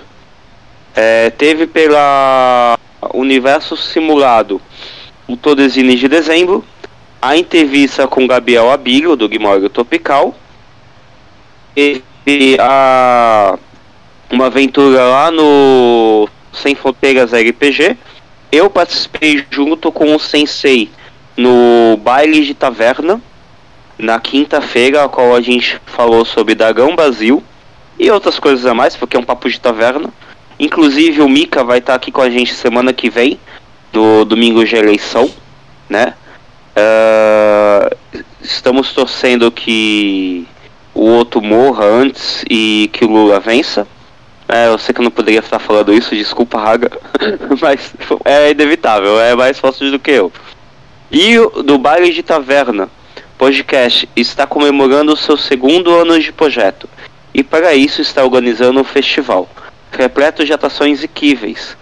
Já teve lives de defensores de Tóquio, shotguns de Ares, baile inverso, as cônicas da quinta, Harry Potter, uma aventura 100% sorteada nos dados, aventura Jorã e um papo incrível falando sobre a Dragão Brasil. Acabei de falar. Mas o festival não acabou. Até o final do mês de outubro, há várias mesas rolando. Dia 24 do 10, haverá o encerramento da crônica de Harry Potter, Conspiração Quadribol. No dia 25, uma mesa narrada por Diego Boss, de Viralizar no sistema Siege of Mist, no dia 27, narrada pelo Mika Call of Cthulhu, e para encerrar com Chave de Ouro, uma aventura slasher narrada pela escritora Jorô Jack Machado, que já esteve aqui, é, A Hora do Pejadeiro. Dia 31 de outubro, lembrando que todas as lives são transmitidas no Twitch Baile de Taverna e praticamente todas elas iniciam às 9 horas. Acessem o Telegram do baile para maiores informações o a Lampião Games Studio eles estiveram no Rio Comics, no Nietzsche Comics, ao qual o Val Passos estava fazendo uma palestra lá no dia 22 e dia 23. Então já fica aqui minha consideração. Eu já eu, eu, eu tinha visto que tinha do Valpasso, mas eu, eu quis deixar mais parte dele aqui. E por fim, agora da órgão, é, teve Recall of the Pagement, Sherlock Holmes, Altares RPG, afinal, D&D Quinto E, e se eu não me engano, era, ou era para estar tendo, ou está tendo Call of Cthulhu lá no canal da Ogum. E pessoal, domingo tá chegando, vamos voltar com consciência, vamos voltar para a nossa liberdade que a gente está precisando, né? Então, vamos votar consciente. Vamos, vamos votar no tese, por favor. Bem, é isso. é, Raga, agora é despedida. Vamos lá, que hoje a gente já esticou pra caramba. Eu, a gente intencionalmente esticou para poder dar tempo do, do Gustavo chegar e a gente contar com ele aqui falando sobre o, o livreto aracnídeo. Galera, muito Sim. obrigado por quem ficou aqui até o final teve e deu a oportunidade de escutar o Gustavo falando do projeto dele. Vamos torcer para que seja uma boa arrecadação, para que o, o, pessoal da Caramelo venha com mais trabalhos, não só do Gustavo e de outros produtores de RPG nacionais. Claro, pode trazer também coisas de fora, não tem problema, mas se puder, vamos dar aqui uma um oportunidade para o pessoal nacional. Então é isso, galera. Desejamos já a vocês uma boa semana. É, voltem bem no próximo domingo, mas a gente vai estar aqui também também comentando ao mesmo tempo. E para finalizar, desejo que o Lucas e o Gustavo, junto comigo, para se despedir, digam tchau, Lilica. Tchau, Lilica. Tchau, Lilica.